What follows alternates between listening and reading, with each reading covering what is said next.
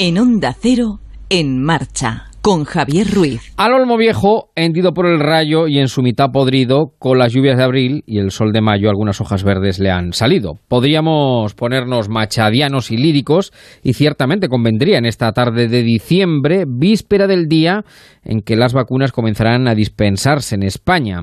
La residencia por la que comenzará la vacunación en nuestro país está en Guadalajara y se llama Los Olmos. De ahí lo de al olmo seco hendido por el rayo. Lo cierto es que a partir de mañana, como decía Alberto Cortés, empezará una ilusión, una esperanza, al menos una luz en mitad de tanta grisura, de tanto desconsuelo y quizá en esta Navidad de tanta desazón, porque ninguno de nosotros hemos vivido una Navidad como esta, en la que hayamos renunciado a lo que más deseamos, a lo más sagrado, que es juntarnos con quienes más queremos. Puede, es muy probable, que por el aumento inevitable de la movilidad estos días, el mes de enero se vuelva difícil, terco y complicado. El invierno es la peor estación para las enfermedades respiratorias. Pero también lo es que la mayoría de los ciudadanos cumplen.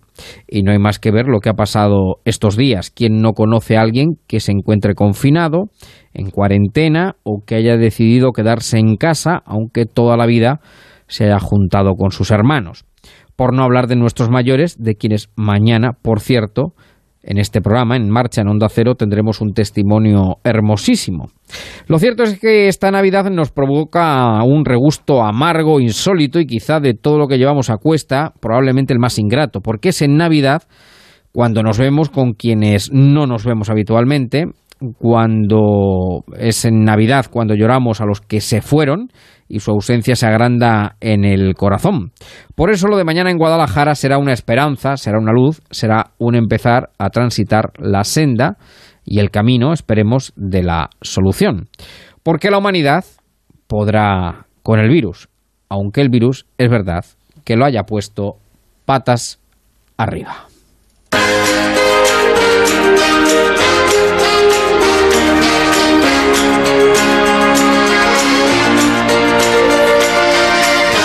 En marcha, Javier Ruiz.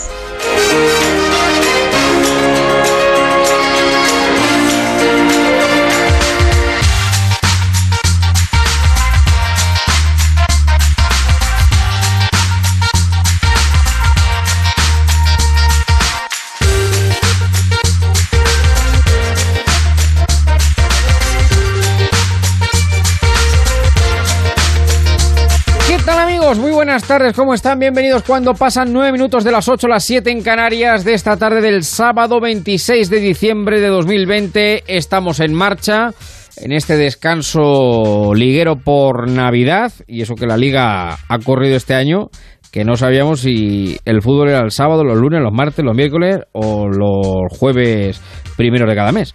Porque ciertamente ha sido todo cierto dislate. Pero bueno, como es la vida en general ahora, todo un cierto dislate o un o un orden desde luego no pensado ni establecido hace menos de, de, un año. Estamos juntos hasta las 10 en esta tarde de sábado, hoy y mañana, con muchas cosas encima de la mesa, sobre todo con ganas de celebrar la Navidad, porque es Navidad, es Navidad. Es verdad que es una Navidad muy diferente, muy distinta, con yo creo que una alta dosis de desazón en la mayoría de nosotros, eh, se sea navideño o no eh, bueno, ha habido que renunciar a muchísimas cosas que por otra parte, bueno, pues ya teníamos más o menos mm, asimiladas, pero es verdad que cuando llega esta época del año donde pues eso, te juntas con toda la familia que habitualmente no ves el resto del año o con amigos que no ves el resto del año, tienes que renunciar a ello y ha habido que hacerlo.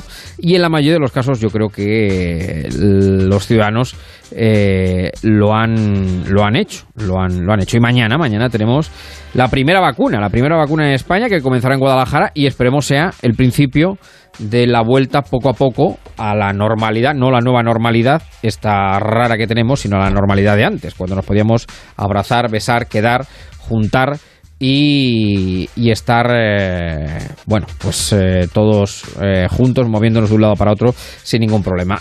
como digo, estaremos juntos hasta las 10. Tenemos, bueno, tenemos bastantes cosas sobre la mesa.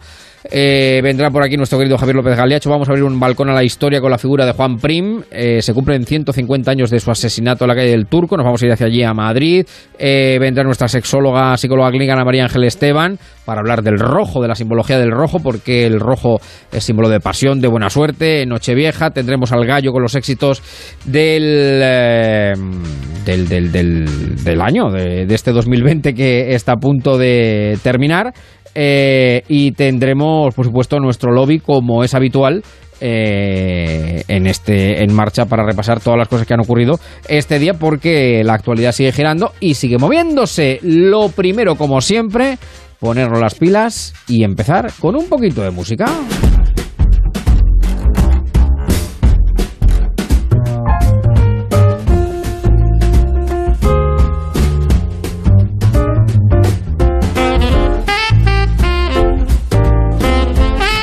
Por supuesto, saludar a los amigos del Facebook. Este programa tiene un Facebook desde hace ya 10, 15, 20 años, ya no me acuerdo, porque era yo muy pequeño cuando se. Era yo pequeñísimo cuando, cuando se puso en marcha, eh, nunca mejor dicho. Em, lo buscan en Facebook como grupo de oyentes de amigos de En Marcha de Javier Ruiz y ahí nos pueden seguir el resto del año. Pues un grupo que tiene actividad los 365 días del, del año. Como actividad tiene los 365 días del año nuestra querida Paloma Gallego. ¿Qué tal, Paloma? Muy buenas tardes. Hola, ¿qué tal? Muy buenas tardes. Feliz Navidad. ¿Cómo te va la vida? Feliz Navidad a todos. Muy buenas. ¿Cómo estáis? Pues estamos estupendos, maravilloso, con ganas de contar historias, que tenemos muchas y muy buenas que, que contar en esta Navidad, porque decía yo, Paloma, que mañana se abre pues hombre, un, la luz al final del túnel, yo creo. Eh, una esperanza, eh, una ilusión. Mañana comienza la vacunación en España. Utilizaba yo la metáfora machadiana del olmo hendido por el rayo. Las dos hojas verdes que le han salido. La residencia se llama Los Olmos. Bueno, el, el olmo seco, el olmo viejo. Van a empezar precisamente por lo que ha sido la población diana de este maldito virus, que son nuestros mayores. Pero también hemos querido conocer, y mañana, por cierto, mañana, por cierto, vamos a conocer aquí en marcha una, una historia también, en fin, yo creo que muy bonita de, de toda esta generación de mayores que tanto ha sufrido. Pero hoy vamos a conocer otro lado que también es, mm, digámoslo así, Paloma, eh, pues un poco de, de, de, aire mm, para la ilusión, para la esperanza, porque vamos a conocer a un personaje que ha vencido la enfermedad, y que de hecho se le conoce, que me da mucha gracia, como el hiperinmune. sí, bueno, conocíamos a Super López, también a Superman, y ahora conocemos al superinmune. Sí, porque es verdad que todos estamos deseando, como decías, y además muy pendientes de la esperanza que nos va a traer mañana la vacuna, que no la confianza, que no hay que relajarse, pero sí un poquito de, esperanza. Estamos deseando olvidarnos de esta pandemia y de todo el sufrimiento que ha acarreado. Y es verdad que la ciencia, también nuestro comportamiento, nuestra responsabilidad, es lo que al final nos va a salvar. Y uno de los métodos eh, actuales de lucha contra la COVID es el uso de plasma de personas que hayan ya pasado la enfermedad. Es el caso de nuestro superinmune o hiperinmune, eh, que pasó, es verdad, el coronavirus con eh, síntomas bastante leves y que está donando eh, su plasma para ayudar a las personas que están pasando por, por la enfermedad.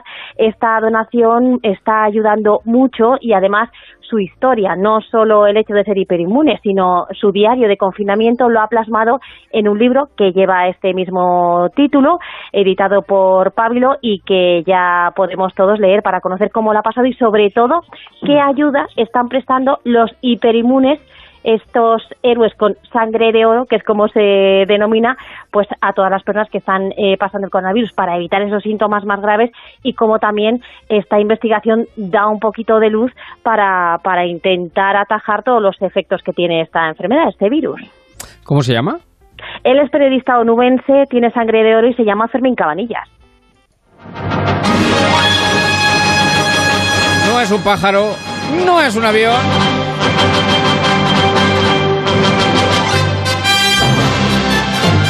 Super Fermín. ¿Qué tal? Muy buenas tardes. ¿Cómo te va la vida, querido amigo? Buenas tardes. Le tenéis que pedir derechos de, de autor a Susana Valdés en Onda Cero, ¿eh? por esa entrada. Ah, bueno. En Onda, en Onda, en Onda Cero, en Onda Cero Sevilla. Pues nada, nada. Telepatía, telepatía, telepatía. Sí, sí. Muy bien, Bueno, muchas gracias y, y muy feliz de, de ser de oyente entrevistado en esta casa. Sí, señor, sí, señor. Bueno, cuéntanos, la, la historia es muy, muy interesante que, que has puesto Paloma. Eh, pero cuéntanos, mm, bueno, mm, ¿cómo se te ocurrió plasmarla en un libro? Pues por inquietud, por, em, por querer mm, compartirlo y, sobre todo por la impotencia que sentía cuando yo veía que lo que yo daba, mi plasma, eh, solamente había hiperinmunes estadísticamente el 0,08% del 5% de los inmunes a la COVID, lo cual era matemáticamente imposible. De hecho, cuando, cuando yo me entero de que soy hiperinmune, que fue el 10 de septiembre, yo decido contarlo, decido que mis compañeros de medios de comunicación de toda España lo sepan, que hablemos del tema. Y bueno, de 300 que éramos en Andalucía a final de octubre, ya somos 3.000 ya va subiendo la cifra y ya, bueno, por lo menos cada vez que un médico en España necesita hiperplasma contra la COVID, lo tiene. O sea que ya, digamos que la pelea con nuestras batas blancas, que cada día hay que darle gracias, la vamos ganando poco a poco.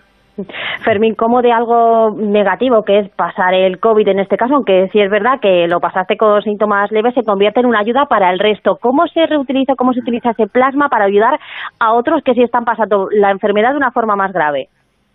Bueno, lo primero que hay que tener en cuenta es que las donaciones de plasma, las transfusiones de plasma son muy antiguas, antiquísimas. Ya la, gripe de la gripe española hace ya eh, 102 años se trató con, con plasma de enfermos, ¿no?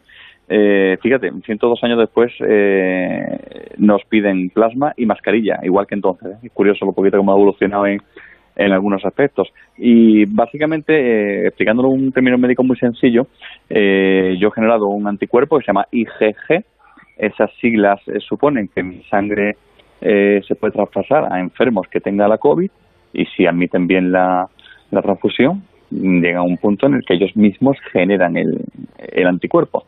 Esto tiene que ser en un proceso muy concreto de la enfermedad, tienen que estar en planta, eh, no tienen que estar en UCI todavía, llevar 5 o 6 días en el hospital y que el tratamiento inicial no esté funcionando. Así que por ahora hay más de 500 enfermos en Andalucía que les ha funcionado. Te hablo de Andalucía en el sentido de que yo vivo aquí y son los datos que me llegan habitualmente. Entonces, pues, funcionar está funcionando bastante bien, afortunadamente. O sea que hay más casos como el tuyo. Eh, Claro, tú controlas, como dices tú, Andalucía, que es donde vives, pero también imagino con el resto de España, claro. Sí, porque además a través del doctor Sánchez Martos, que es un descubrimiento eh, en Madrid, él también me pone en comunicación, ha puesto en comunicación con muchos puntos de España y el porcentaje está subiendo. O sea, eh, básicamente es, quien pase la COVID en un alto porcentaje de personas puede generar un anticuerpo y un porcentaje de esas personas puede generar el hiperanticuerpo. Por explicar de una forma sencilla, no mm. tiene lógica que si en España hemos pasado la COVID, no sé, un millón de personas puede pasarla, ¿no? Perfectamente por, datos, por datos oficiales. No tiene lógica que solamente el 0,08% de la población haya generado hiperinmunidad. Tiene que ser un porcentaje mucho más alto, pero ¿qué hay que hacer?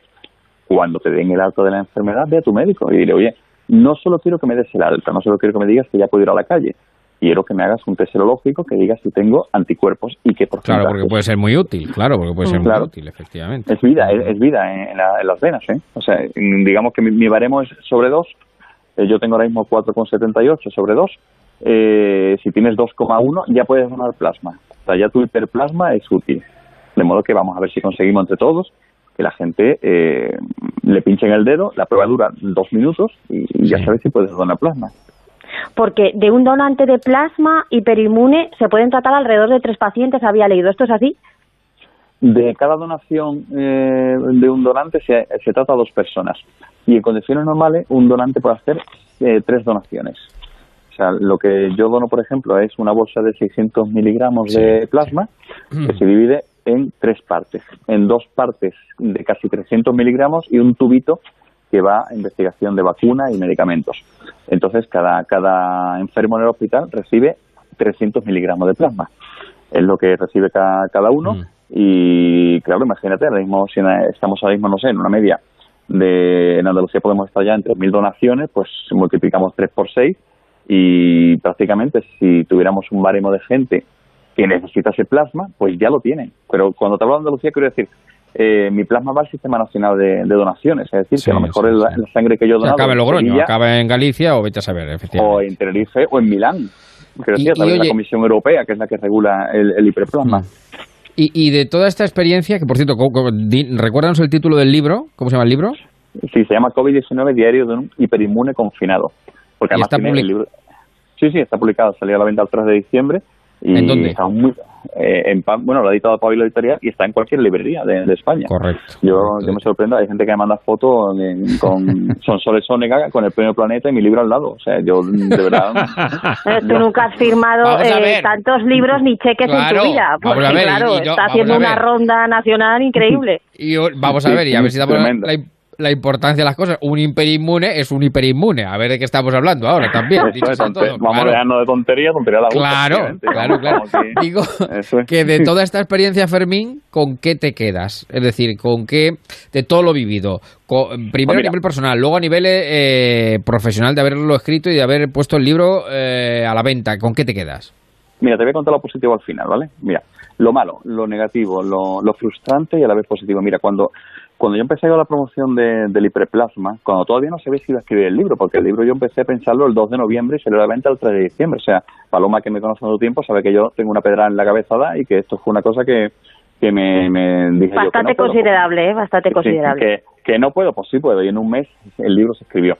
Eh, mira, cuando llevaban esto algún tiempo ya contando qué es el hiperplasma y demás, a mí me escribió a través de Messenger, de Facebook, una chica de, de Vitoria Gasteiz, pidiéndome por favor que fuera al hospital a Vitoria a darle plasma a su padre que se estaba muriendo. Eh, no imagino lo frustrante que es eso, porque en España no se puede hacer eso, las donaciones no se pueden hacer así. Son anónimas. Pero es que, además el padre incluso estaba ya en UCI, en un estado tal que a los dos días cuando le pregunté, oye, ¿cómo está tu padre? Dice, mira, venimos de enterrarlo hace un ratito. Eh, el libro está dedicado a ese hombre, que se llama Tino, que era un hombre que se fue con 64 años y está dedicado a Tino y a todos los tinos que han muerto sin que nadie ponga su nombre en un periódico. Y me queda lo frustrante de, ese día no haber podido ayudar a, a, Yolanda y a su padre, ¿no? Y me queda lo positivo, fíjate, y lo repetimos. Primero, nuestras batas blancas, nuestros médicos sanitarios y derivados, desde el celador hasta el último, hemos pecho por ellos. Son impresionantes. O sea, mi, mi, enfermera de... Yo, yo tengo mm, fobia a las agujas, vamos a empezar por ahí. Eh, yo necesito cuando voy a donar que esté la misma enfermera, que sea a la misma mm. hora, tener un mm. protocolo, digamos, de, tranquilidad. Nuestras batas blancas están salvando la situación, nos están salvando la vida, nuestro, nuestros sanitarios en todos los sentidos.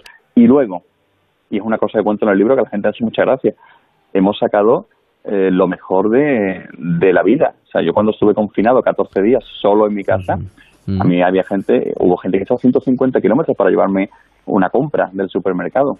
Mm. Eh, en fin, que estamos hablando de que la gente buena, la gente mala hace mucho ruido, pero la buena está ahí. Es, más silente, correcto, correcto, mm. completamente de acuerdo. Más silente, pero, pero sigue, sigue ahí. Pues eh, una buena lectura de Navidad, sin duda alguna, el diario de un hiperinmune de Fermín Caballero, ¿verdad? Eh, Cabanillas. Cabanillas. Cabanillas. Es, es, también un caballero en lo suyo, pero Cabanillas de apellido. Cabanillas, muy bien, muy bien, muy bien.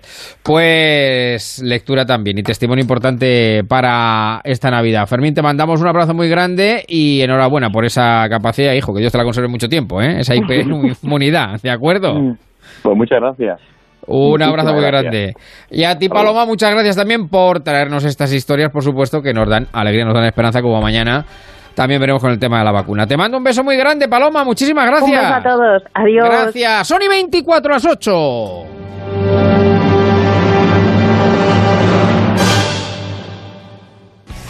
Yo ya he firmado para conseguir que el 2% del PIB se invierta en ciencia. Ahora te toca a ti. Muchos también lo han hecho y gracias a ellos estamos muy cerca de conseguir el millón de firmas. ¿Nos ayudas a conseguirlo? Únete en constantesyvitales.com. Compromiso a tres media.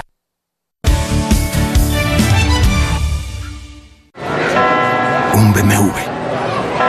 Serie 2. Gran Coupé.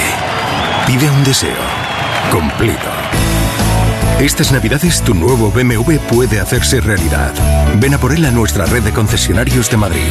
Entre tu BMW y tú. Ahora me mueven otras cosas, como tener tranquilidad, confianza. Por eso, cuando me muevo, lo hago en taxi, como tú. Volvamos a movernos en un transporte seguro, sostenible y siempre a nuestro servicio. Volvamos a movernos en transporte público. Comunidad de Madrid. Muebles Adama. Muebles a medida para toda tu casa. Salones, dormitorios, colchones, armarios, con transporte y montaje gratuito. Y además financiación hasta 24 meses sin intereses. Ven a la calle General Ricardo 190 o entra en mueblesadama.com. Muebles Adama. Muebles grandes a precios bajos. Antes me movían otras cosas. Ahora me mueve estar seguro. Por eso, cuando me muevo, lo hago en transporte público. Volvamos a movernos en un transporte seguro, sostenible y siempre a nuestro servicio. Volvamos a movernos en transporte público. Comunidad de Madrid. La Flor de Galicia. Disfruta de los mejores platos de la cocina gallega en tu casa. Pulpo, empanadas, arroces, carnes, pescados y mariscos. Celebra estas fiestas en familia, con amigos, de forma segura y siempre con La Flor de Galicia. Calle Alcántara 15, laflordegalicia.es. Antes me movían otras cosas. Ahora me mueve estar seguro. Por eso, cuando me muevo, lo hago en transporte público. Volvamos a movernos en un transporte seguro, sostenible y siempre a nuestro servicio. Volvamos a movernos en transporte público. Comunidad de Madrid. Liquidación total final de año en Ocasión Plus. Más de 3.000 coches con descuentos y ahorro de hasta el 20%. Compra tu utilitario berlina todoterreno o familiar con el descuento más brutal del año. Ocasión Plus. Liquidación total solo hasta final de año. Ocasión Plus. Nueve centros en Madrid. Localiza tu centro más cercano en ocasiónplus.com. Abierto sábados y domingos. Antes me movían otras cosas. Ahora me mueve estar seguro. Por eso, cuando me muevo, lo hago en transporte público. Volvamos a movernos en un transporte seguro, sostenible y siempre a nuestro servicio. Volvamos a movernos en transporte público. Comunidad de Madrid.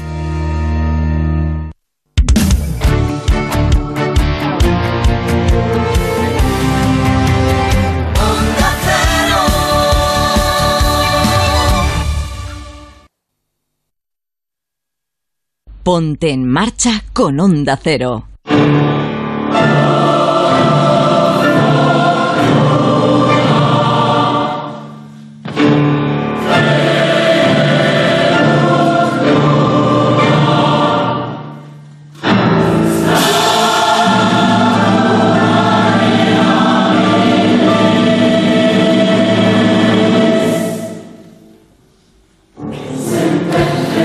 Como un corresponsal en la historia, en la misma calle del Turco, donde dentro de muy pocos días se cumplirán 150 años de uno de los magnicidios que cambió el curso de la historia de España, el asesinato del general Prim, Juan Prim, allí, allí mismo tenemos en el mismo punto en el que sucedió, abierto de par en par, el balcón a la historia, mi querido Javier López de Galiacho. ¿Qué tal? Muy buenas tardes. Muy buenas tardes, Tocayo y amigos de Onda Cero. Y aprovecho para felicitaros las Navidades y lo mejor para este año 2021 que venga cargado de ilusión y de esperanza. El profesor López de Galiacho que desde este verano nos acompaña en este balcón a la historia. Profesor, doctor de la Universidad Rey Juan Carlos y ahora recientemente además académico de número de la Real Academia de Doctores de Europa. Con lo cual eh, yo creo que, en fin, ha sido un 2020, a pesar de lo difícil, Javier. Bueno, pues ha sido fructífero, ha sido fructífero, sin duda alguna. Yo siempre digo que cuando ocurren estos años, lo mejor es pensar que hay que salir siempre mejor de ellos. Exacto, exacto, exacto. y vamos a intentar salir mejor porque el 30 de diciembre se cumplen 150 años de un acontecimiento que podemos decir, porque yo creo que lo podemos decir así, Javier, no sé qué pensar, que cambió el curso de la historia de España. Sí, realmente fueron tres días antes porque es eh, mañana domingo 27 de diciembre se cumplirían los 150 años del atentado en esta calle donde os estoy hablando. La en calle del Turco. en la calle del Turco, estoy en el edificio de la Real Academia de Jurisprudencia y Legislación donde más o menos la noche del 27 de diciembre de 1875 70 se realizó este magnicidio que ha pasado a la historia de los magnicidios eh, mundiales, porque quizás con el de Kennedy es el magnicidio más desconocido en cuanto a todo el contubernio que hubo detrás, los ejecutores, los inductores etcétera. Hasta el punto, Javier de Amigos de Onda Cero, que el magnicidio es un made in Spain, porque lo hemos ido exportando por todo el mundo, porque recordamos, si quieres, con los oyentes y contigo, que ha habido eh, cinco grandes magnicidios, empezando por el de Prim, luego el de Cánovar del Castillo, en el balneario Santa Águeda, en el País Vasco, luego Eduardo Dato, que se va a cumplir ahora en marzo, el centenario muy cerca de aquí, en la Plaza de la Independencia. Luego también muy cerca de aquí el de Canalejas, en la librería San Martín, en la Plaza en la Puerta del Sol, y luego el de Carrero Blanco, también aquí en Madrid, los cinco magnicidios en la capital de España. Y muchos de ellos, pues sin saber realmente quién estaba detrás y, y los intereses, como veremos ahora, que había para intentar matar a Prim. Bueno, lo que es cierto es que el, asesinato de Prim, yo digo que cambia el curso de la historia en tanto que Prim fue el verdadero valedor, era el verdadero valedor de Amadeo de Saboya, que no había llegado a España en 1870, pues estamos hablando, eh, cuando se produce, recuerden que venimos de la gloriosa, el de, bueno, la caída de Isabel II. Eh, y es Prim el que, curiosamente, en las cortes dice aquello de que los tres jamases, dice, eh, jamás, jamás, jamás un Borbón volverá a España. Pasaron cinco años y volvió.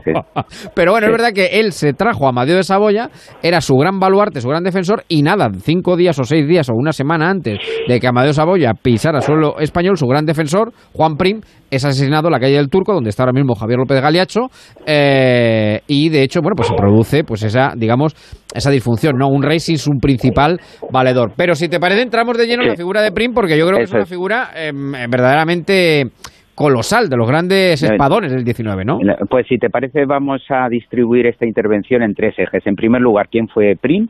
En segundo lugar, ¿cómo se produce el atentado en esta calle del Turco? Y en tercer lugar, quiénes fueron los que se les puso el dedo señalando como posibles inductores o ejecutores. ¿Te parece bien? Vamos con ello. Juan Prim, su dimensión. Eh, ¿Quién fue Juan Prim? Bueno, Prim era eh, Juan Prim y Prat nace en, Reus, es hijo de un notario que siempre tuvo, como decía Pedroli Rius, un ilustre abogado que luego escribió un, analizó los 18.000 eh, folios del sumario y señaló posibles realizadores de este asesinato. Decía Pedro Rius que era un payés que se había colocado un uniforme. Pero el uniforme tiene que ver mucho en la historia de Prim, porque él ya se enrola como, en los ejércitos que luchan a favor de, del rey frente a los carlistas, de la reina en ese caso frente a los carlistas. Luego también eh, se une al, al Partido Liberal y se hace diputado por, por Tarragona desde ahí se enfrenta a Espartero, luego se pasa al Partido Progresista, porque fue un militar que tuvo una gran presencia política a lo largo de, eh, todo el siglo XIX.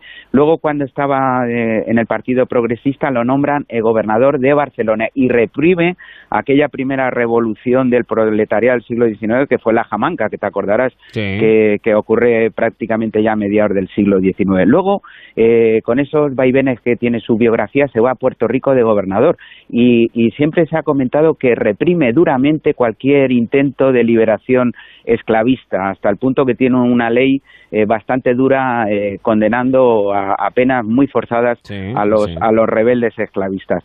Luego se une también con O'Donnell en la Unión Liberal, se va a África y es un héroe de mm. la guerra de África en el 59 y el 60. Luego incluso se va a México. Acuérdate de aquel intento de Napoleón III de colocar a Maximiliano para cobrarse las deudas. claro, pero, pero él, Javier y amigos de Onda Cero, se huele la tostada y retira todo el ejército español enemistándose por esa decisión con O'Donnell. Y luego está detrás de las asonadas de Valencia, luego también del cuartel de San Gil, recuerda que lo comenta Pérez Galdós en sus episodios nacionales, aquella rebelión de sargentos en el cuartel de San Gil que fue eh, eh, reprimida. Y luego claramente tú lo has dicho pues es el que empuja la, la gloriosa, la septembrina, aquella revolución que echa Isabel II de España y hay un quinteto ahí que es Sagasta, Serrano, Ruiz, Zorrilla, Topete y Prim. Sí, señor. Y luego, y luego lo nombran eh, ministro de guerra y una vez que se vota la Constitución de 1869 es cuando él eh, adquiere eh, la presidencia del Consejo de Ministros. Presidente del gobierno. Eso, es.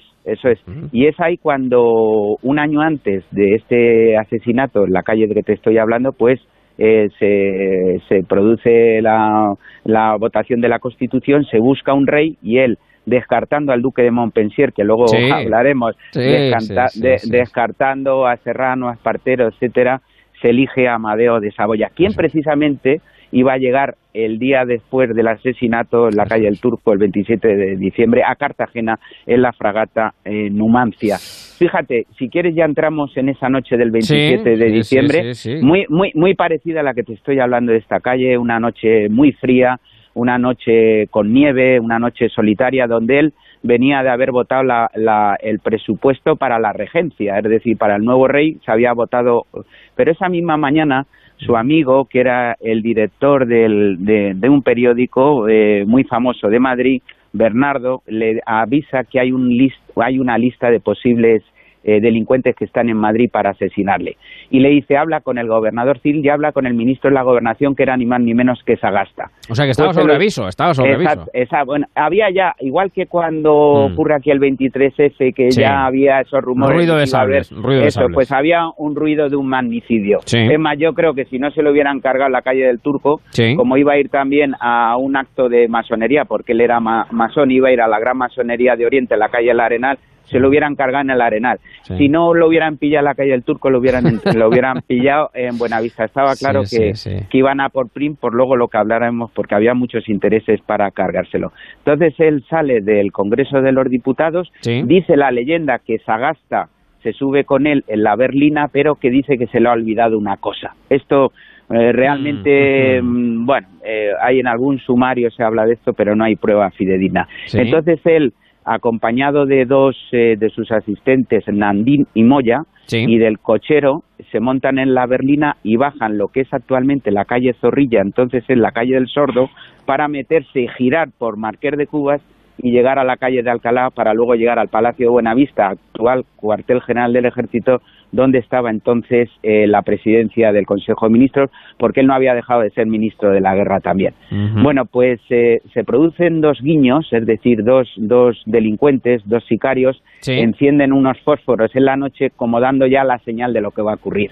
Esto, un primer fósforo en la calle de, Zorrilla, la calle El Sordo, cuando giran por Marqués de Cuba, se vuelve a encender otro fósforo, así ha declarado el conductor del, en el pescante de la berlina, y entonces aparecen dos carros, dos, dos, dos carruajes que frenan en seco y cortan la calle, tanto por detrás como por delante, a la berlina del presidente Prim. En ese momento se bajan en torno a 20 sicarios uh. que empiezan a soltar eh, a través de sus trabucos, empiezan a disparar balas dentro del, del carruaje donde va Prim. Nandín se pone por mitad del presidente, le pegan un tiro en la mano que casi pierde y al presidente Prim pues le, llevan por delante el antebrazo izquierdo y la mano derecha. se intentan abrir, eh, huyen los, los sicarios, pero él eh, rápidamente lo llevan al Palacio de Buenavista, sube la escalera, dicen que se queda la sangre en el, en el eh, posamanos de la escalera y le recibe su, su mujer, Pacarhuelle, que se queda impresionada en shock y entonces empiezan a llamar al Sanedrín de los médicos, donde está Sánchez de Toca, está Losada, está, está el doctor Vicente. Hay una cosa, antes de que sigas, hay una cosa que, es, importante lo que está diciendo Javier, porque luego eh, esto da para luego muchas especulaciones. Él no muere, él no muere directamente en el atentado. Él sale con vida, sale con vida del atentado. Es decir, él muere, fallece el 30. el 30. tres días más tarde. Entonces vive el 27 el atentado, el 28 el 29 y por la tarde del 30 es cuando muere. Seguramente de una infección porque no le pudieron quitar todas las balas dentro. Se produce una congestión cerebral por la fiebre tan alta y fallece pero en un primer momento las noticias es que había salido indemne de este atentado. Eh, luego ha habido dos especulaciones, eh, bueno, una de ellas en el año 2012 la Universidad Camilo José Cela con el periodista Paco Pérez Avellán, un periodista murciano, pues eh, la autorizan que se saque la momia de Prim, que se mantiene en buen estado, hace un análisis y él viene a concluir que no solamente que él muere de un estrangulamiento posterior que se tuvo que producir por los del contubernio dentro del Palacio de Buenavista y lo rematan con dos puñaladas. O sea que eh, no por las heridas producidas por el atentado. eso es, sino que posteriormente pues hay un intento de rematarlo. De todas formas, la Sociedad del Bicentenario de, de PRIN, de Reus, encarga otro, otro dictamen a la Universidad Complutense y a la Universidad de Alcalá. Y llegan a la conclusión de que eso no es cierto, que las heridas que hay en el cuello es por la deformación del cuerpo en la tumba y que el propio traje militar con el que la habían enterrado es lo que le hace la presión en el cuello. Entonces, bueno, ha quedado ahí encima al pobre Prin lo vuelven a meter otra vez en la caja y haya quedado otra vez eh, eh, estos grandes hombres de la historia que nunca, mm, que mm, nunca mm. esto. Y como dices, él fallece el 30, el 30 de diciembre, el día 1 se lo llevan en una manifestación impresionante, el propio Galdós en Amadeo Saboya en su episodio nacional cuenta cómo él ve salir el cuerpo de, de Buenavista, primero iba la berlina con los disparos y después el catafalco en un caballo, lo llevan a la Basílica de Atocha, donde se celebra un funeral masónico que le cuesta al rector de la Basílica de Atocha el puesto por haber celebrado. Bueno, el que quiera que coja el, episodio nacional de Amadeo Saboya, donde cuenta con pelos y señales, lo cual nos da a entender que el propio Galdós estaba en ese funeral masónico. Cuando llega el rey Amadeo de Saboya a la estación de Atocha, en vez de tirar a la izquierda para venirse al Palacio de las Cortes, se va a la derecha a la Basílica de Atocha, donde estaba el Panteón de Hombres Ilustres, y le rinde, y le rinde y le rinde culto al, cuerpo, que por cierto Galdor dice que en ese momento eh, Prin desde el cielo le dice que nunca para ser un buen rey hay que tomarle el pulso al mejor ciudadano. Es un consejo que no hay que olvidar incluso hoy en el siglo XXI. Sí, sí, sí, y bueno, y, luego nos queda hablar de quiénes han podido ser, quiénes estaban ¿Quiénes fueron los inductores? ¿Quiénes fueron detrás? A ver, ¿quién pudo ser? ¿Quién pudo ser? Eh, ¿O quiénes? ¿quiénes? Realmente había muchos intereses. Tú lo has dicho porque él dijo que jamás y jamás volvería un eh, Borbón a gobernar. Los, tres jamás, los tres jamases famosos de Prim. Es, que él era la puerta de entrada para que no pasaran muchas cosas. Una de ellas los Borbones, otra de ellas los republicanos, porque él se manifestó ah, siempre... Monárquico, monárquico. fíjate que incluso le ofrecieron la República Española y él dijo que no, que él simplemente iba a ser quien iba a conducir de monarquía a monarquía. Luego, aparte, él quería liberar la isla de Cuba. Luego, aparte, los temas masónicos que tenía. Por tanto, hubo ahí muchas confabulaciones. Y luego caen el foco en tres principales inductores. Quizás, quizás el ejecutor fue Pau y Angulo, José Pau y Angulo, que era eh, un republicano acendrado, que tenía un diario que le cerraron, que se llevaba al combate y que le juró muerte incluso al, al, al, general Prin, incluso le dijo en las Cortes, porque era diputado republicano, a cada cerdo le llega su San Martín. Dicen, dicen que, que, es muy posible, es que ahí se la gastaban así. Sí, sí, sí, sí, sí, sí, no había... sí, sí, sí, no bueno, y alguna, algunas cositas empezamos a ver ahora, ¿no, Javier? Que no nos gustan no nos gusta de lo que vemos en la carrera de San Jerónimo. Luego, evidentemente, el duque de, de Montpensier. ¿Qué pieza? Eh, ¿Qué pieza el duque de Montpensier? el duque de Montpensier, que era sobrino, sobrino, porque estaba, su madre era Luisa Fernanda, la hermana Isabel II. Él quería haber sido el primer rey de España que se hubiera llamado Antonio, Antonio I de Orleans.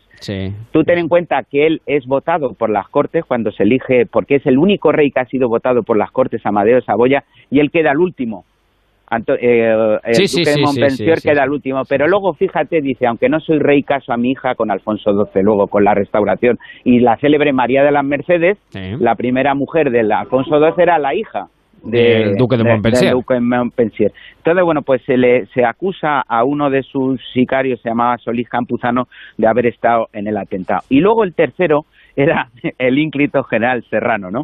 Que luego que luego incluso Amadeo de Saboya fue regente después. claro eh, le, nombra como, como presidente a Amadeo de Saboya el presidente del Consejo de Ministros y él es el que prácticamente pues deja todo el sumario lo deja aparcado.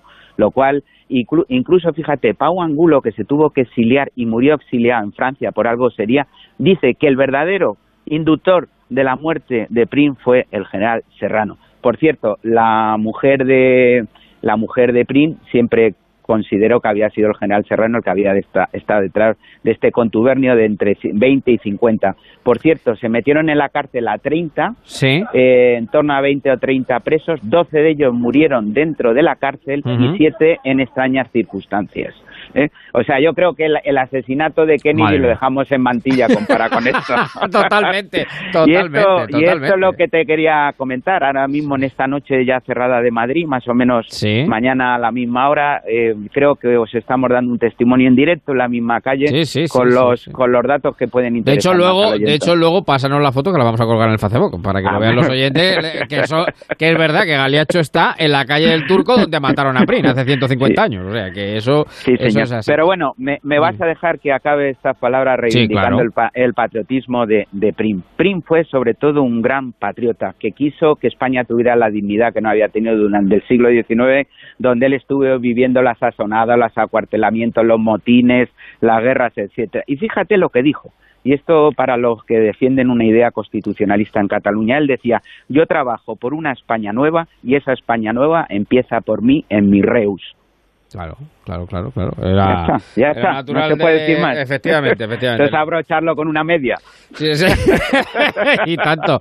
Y por cierto, el otro día había una media de Morante que, bueno, ahora como el, el, Facebook, el Facebook te va trayendo recuerdo que estoy todavía, estamos todavía eh, echando lágrimas por los ojos. Bueno, yo vi un Antoñete que no, aún no la acaba y fue en el año 85 y no acaba de rematarla. lento, como es el toreo, lento, como es el toreo, claro que sí.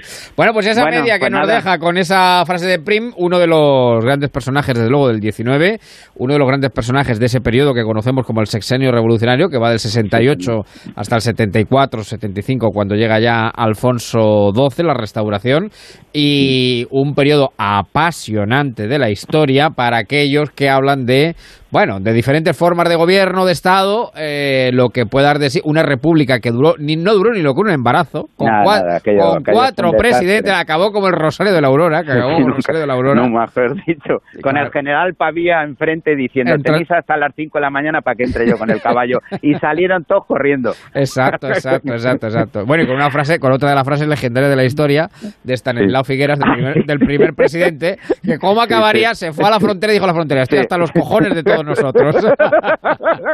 esa, es la, esa es lapidaria. Con lo cual, en fin, bueno, es, pues, un pues periodo... nada, ya lo contaremos otro día también. Y, y, por rematar ya, tú has abrochado con la media, pues yo abrocho que este año que ha sido el año galdosiano, quien mejor lo cuenta, quien mejor lo explica y quien mejor recrea todo ese ambiente y lo ocurrido en aquellos años es precisamente Galdós en sus episodios nacionales, en este caso ya en la quinta serie, la última parte, eh, en la que quedó inconclusa. Que, claro, tenemos la España trágica y Amadeo primero Saboya. Eso eh, Quien quiera conocer eso, que se acerque porque lo cuenta con un detalle. Pero te cuento una cosa simplemente, Galdós, al final, si el que lea al final de la España trágica se alía con la tesis oficialista es decir, eh, ese sumario raro, ¿sabes?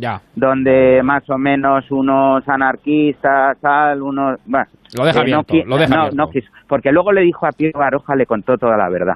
Y le dijo a Pío Baroja, le dijo a Pío Baroja, la verdad que yo he contado ahí no fue la verdad verdadera, bueno. sino que, y se la contó.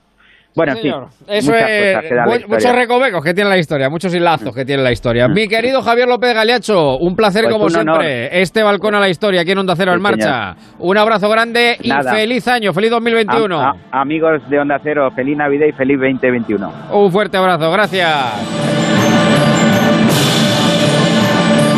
Ponte en marcha con Javier Ruiz. Únete al movimiento que reúne a cientos de San Silvestres de toda España y suma tus kilómetros al reto solidario de Plátano de Canarias. Este 31 de diciembre no podremos correr juntos, pero sí unidos. Inscríbete ya en la sansilvestre.com y despide el año corriendo. Por cada kilómetro recorrido, Plátano de Canarias donará un kilo a Banco de Alimentos.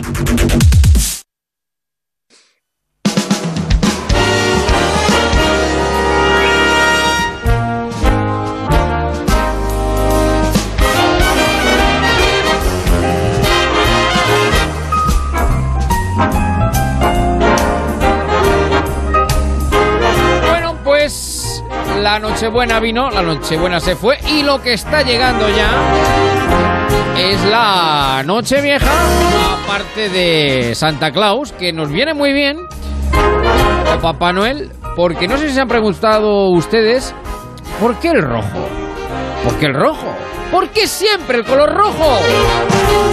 El rojo Papá Noel, el rojo de Año Nuevo. ¿Por qué nos ponemos el rojo? ¿Por qué dicen que es bueno ponerse, por ejemplo, ropa interior roja el último día del año? Porque el rojo es el color del fuego, de la pasión. Pues digo yo que algo de esto sabrá nuestra querida sexóloga, psicóloga clínica, María Ángel Esteban. ¿Qué tal? Muy buenas tardes, noches. Buenas noches, Javier. ¿Cómo estás, querida amiga? ¿Ha llegado ya Santa Claus a tu morada? Vestido de rojo. Rojo, rojo, rojo, rojo pasión. Rojo, rojo. Pues claro, hay muchos tipos. hay muchos rojo pasión, dices tú, pero rojo así no empezó, el rojo pasión. Claro, hay muchos tipos de rojos, efectivamente, porque podríamos decir que... Eh, Te iba a gastar una broma. Claro, no, mira, podríamos decir que... muchos tipos de rojos. Pero estos rojos no estos rojos no son. Puede ser otro rojo, puede ser, puede ser otro rojo que sí que nos gusta más, que es el... Ese, ese. El rojo de la pasión, el rojo... Eh, de las brujas. También, de las brujas, sí, señor. La suerte. Bueno, ahí yo, yo queríamos hablar con, con Ana. Mm, le, le, planteé, digo, Ana, ¿y por qué nos ponemos en Nochevieja? Dicen que hay que ponerse eh, ropa interior roja. Pues no sabemos la verdad por qué. Una superstición, imagino. Una superstición, imagino. Pero esto da para mucho lo de la psicología de los colores, ¿no? Efectivamente, claro. Sí, porque eh, básicamente es psicología de, los colores. Eh, sí que, fíjate, en anuncios publicitarios, eh, en hospitales, alguien, o sea, cuando quiere hacer publicitar algo, siempre elige un color como, como el el que tiene más peso en ese anuncio, en esa empresa tal, para transmitir inconscientemente, bueno, inconscientemente hacia nosotros, eh, una, una emocionalidad.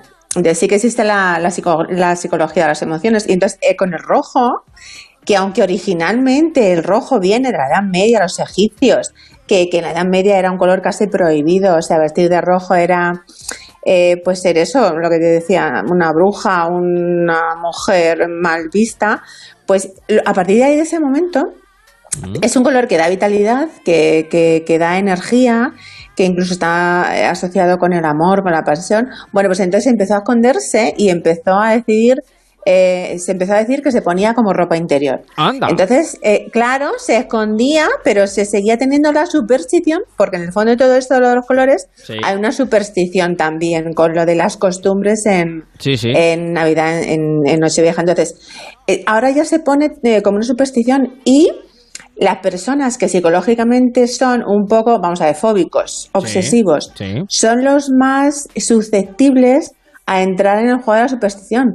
Pero em, al fin y al cabo, fíjate, el color rojo, que sí que realmente el cerebro reacciona con vitalidad, aumentando el apetito incluso, con el color rojo, aumentando la energía, el amor, o sea, la, ahora ves un montón de tiendas, eh, tiendas de ropa, con ropa roja porque te incita a comprar, el rojo te incita a comprar, eh, el rojo en tiendas de ropa interior rojo mm. te incita al amor, aumenta la taquicardia, aumentar las pulsaciones. Hay, hay, cierta yo, hay yo, hay querer yo. Es decir, hay evidencias probadas científicas de que el rojo aumente la fogosidad, el deseo, la libido, eh, la necesidad sexual.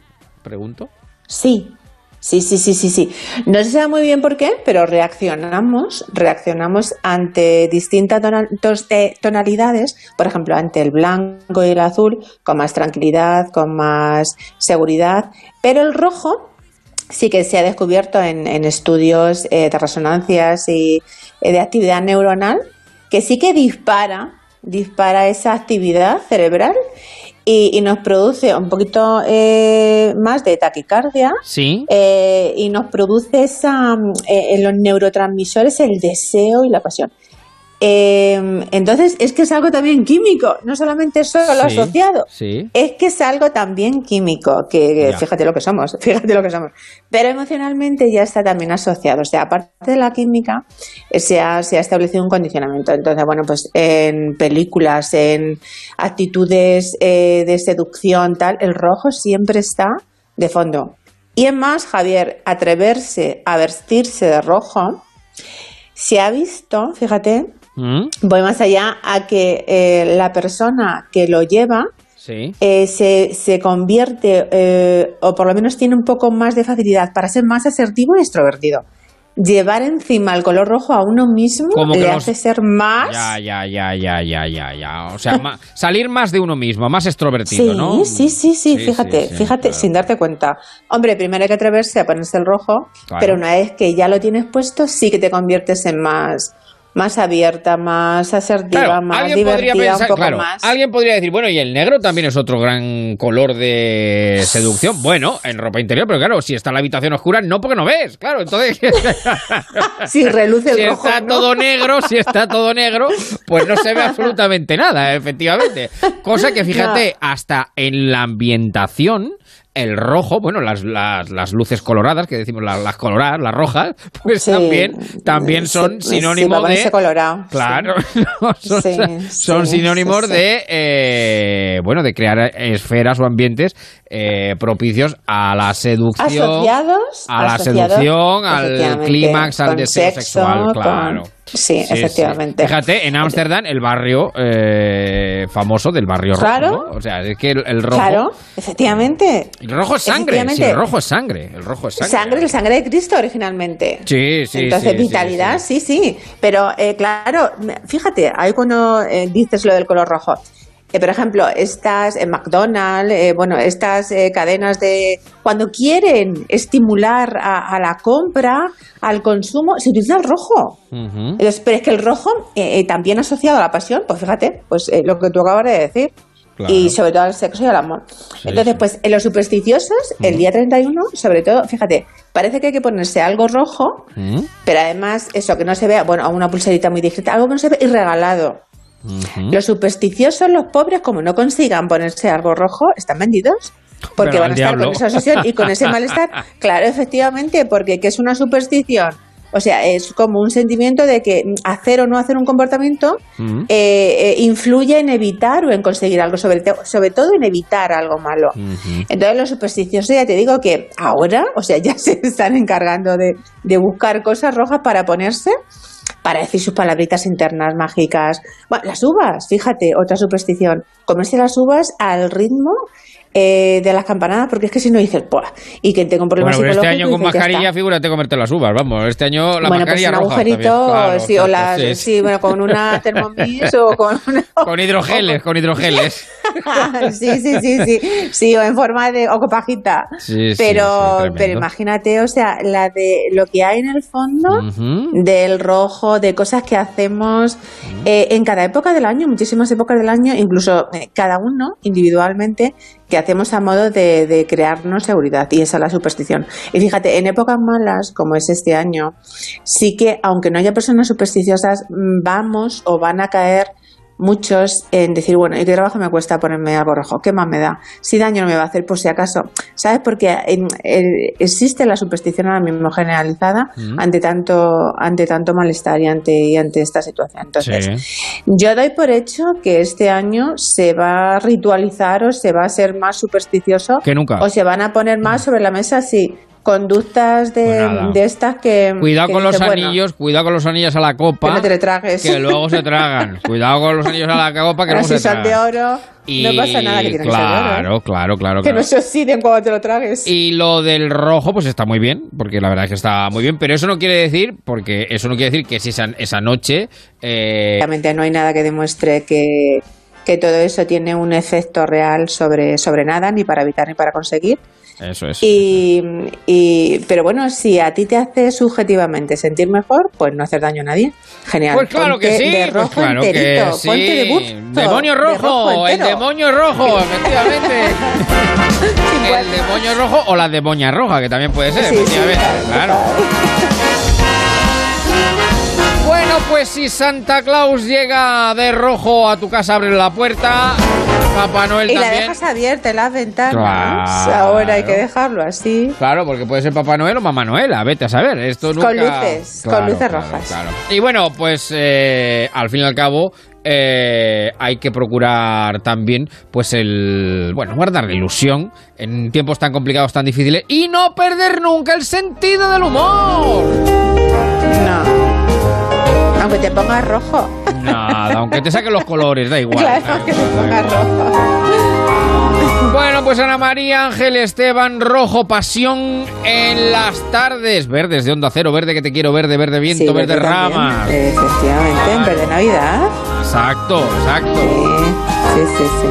Pues te mando un beso muy grande. Te deseo. Rojo, rojo. Rojo, rojo, un beso muy rojo. Te deseo, por supuesto, feliz Navidad y un estupendo 2021. Que con poco, con poco, con poquito va a ser mejor que el 2020. Sí. que no nos reprimamos, que no nos reprimamos nada, nada, nada, nada, nada. Que yo creo que este año nos habrá o nos estará sirviendo. Digo, yo debería. Nos pregunta un oyente. Para un aprendizaje, para un aprendizaje emocional. Nos pregunta un oyente que cuál es la prenda que surte más efecto. Roja, claro, evidentemente. Pues la que cada uno vea. pues la que cada uno vea, efectivamente, la que cada uno vea. Eh, Ana, un beso enorme, que son las nueve. Llegamos a las noticias, a las ocho en Canarias. Después, una horita más en marcha. Son las nueve, las ocho en Canarias.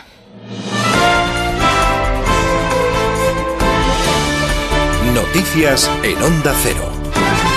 ¿Qué tal? Buenas noches. En las próximas horas llegarán por carretera a todas las comunidades autónomas las vacunas de Pfizer contra la COVID-19 para que puedan comenzar a administrarse mañana por la mañana. Las Islas Canarias, Baleares y las ciudades de Ceuta y Melilla ya han recibido los lotes de dosis que les corresponden a lo largo de esta tarde y que han sido transportadas en medios aéreos de las Fuerzas Armadas. La primera vacuna se administrará mañana a las 9 en punto de la mañana y tendrá como punto de partida la residencia pública Los Olmos de Guadalajara Guadalajara, en Castilla-La Mancha, y a lo largo de la mañana se inoculará en residencias de todo el país. Desde el Consejo General de Enfermería de España, su presidente Florentino Pérez se, mostraba esperanzado con la llegada de la vacuna. Tras meses de lucha contra la pandemia, la llegada de esta primera vacuna hace ver la luz al final del túnel. Los sanitarios debemos ser parte de la solución.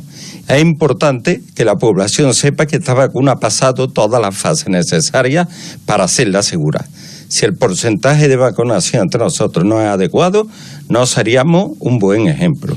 A nivel global, en todo el mundo, los casos de coronavirus alcanzan ya los 78.400.000 contagios y superan el millón y medio de muertes, con América a la cabeza como continente más afectado. En la crónica política, y a menos de dos meses de las elecciones en Cataluña, previstas para el próximo 14 de febrero, el candidato del PP, Alejandro Fernández, ha arremetido contra el gobierno central por su actitud con la monarquía. José Manuel Gabriel. Alejandro Fernández ha denunciado que miembros del Ejecutivo están desprestigiando a los padres de la Constitución cuando desde el propio Gobierno de España y ante el silencio de Pedro Sánchez se dedican a desprestigiar la transición, la Carta Magna y la monarquía parlamentaria. Y además lo están haciendo con uno de los elementos eh, de los que los españoles más orgullosos podemos sentirnos, nuestra transición, nuestra Constitución y la monarquía parlamentaria.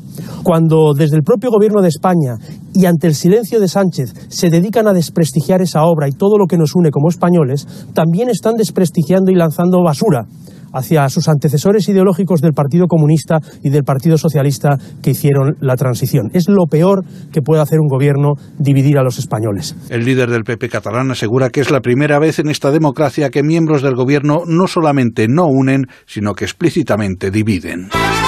Vamos ya con la información deportiva con Miguel Venegas. El fútbol español descansa por Navidad este fin de semana, si bien los equipos de la Liga Santander vuelven al trabajo entre hoy y mañana, con la vista puesta en la última jornada del año que se disputará entre el martes y el miércoles próximos. Si, si hay baloncesto, mañana jornada completa en la Liga Endesa con un plato fuerte a partir de las nueve y media de la noche en el Wizzing Center, Real Madrid Fútbol Club Barcelona con doble morbo, la posible salida de Urtel del Barça y el posible interés del Madrid y el regreso de Mirotic a la capital de España después de haberse perdido el último clásico en la Euroliga. El montenegrino está muy motivado. Tengo muchas ganas. Lo bueno de ese día es que lo vi un poco desde fuera, ¿no? Y desde fuera y desde dentro se ve un poco diferente. Así que mm, quiero ayudar a aportar a mi equipo, a ser un jugador más Sé que ese día no, no, pude estar, pero lo importante es que el equipo ha ganado. Sabemos qué es lo que necesitamos hacer para ganar a Madrid y pues intentaremos hacer algo muy similar. Madrid tiene sus bajas, nosotros tenemos nuestras bajas, no habrá excusas, habrá que salir. Uh, con buena mentalidad, eh, salir bien desde el principio y sobre todo si queremos ganar eh, fuera de casa tenemos que jugar los 40 minutos bien. Donde no, donde no para el fútbol este fin de semana es en Inglaterra, hoy Boxing Day, este mediodía han empatado a dos Leicester y Manchester United con De en la portería en los Red Devils, a las, el Arsenal de Mikel Arteta ha ganado 3 a 1 al Chelsea y respira después de siete partidos de liga sin haber ganado y acaba de arrancar en el Etihad el Manchester City Newcastle con Rodrigo y Ferran Torres titulares en el equipo de Pep Guardiola minuto minuto 3 de la primera parte, City 0, Newcastle 0. Pues así terminamos. Volvemos con más noticias cuando sean las 10, las 9 en Canarias y toda la información, como siempre, en nuestra página web ondacero.es. Síguenos por internet en ondacero.es.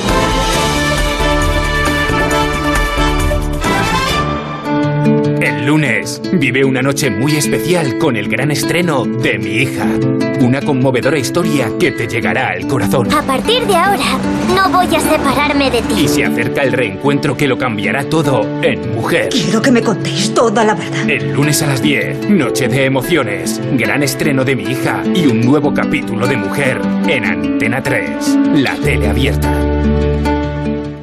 En Carrefour y Carrefour.es tienes una Smart TV LG 4K de 49 pulgadas por solo 399 euros hasta el 7 de enero. Tu compra segura. Carrefour. Todos merecemos lo mejor. ¿A quién le toca ahora? No ver ese amigo invisible. A mí, a mí, a mí. Toma, Juan. Un cupón extra de Navidad de la 11. Para tu viaje a Turquía. ¿Y qué se me ha perdido a mí en Turquía? ¡El pelo, Juan! ¡El pelo! En Navidad nos encanta repartir. Cupón extra de Navidad de la 11. Este 1 de enero no te quedes sin tu cupón. Hay 75 premios de 400.000 euros y más de 910.000 cupones premiados. Cómpralo ya. Este 1 de enero, cupón extra de Navidad de la 11. 11. Cuando juegas tú, jugamos todos. Juega responsablemente y solo si eres mayor de edad.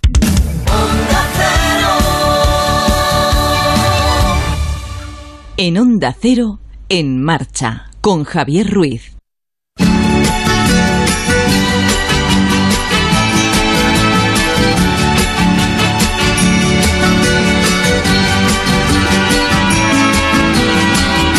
Feliz Navidad, feliz Navidad, feliz Navidad, próspero año y felicidad.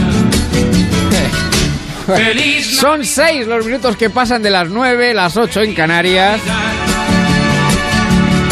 Estamos en marcha en Onda Cero. Con los nuevos villancicos sacados para esta temporada del 2021.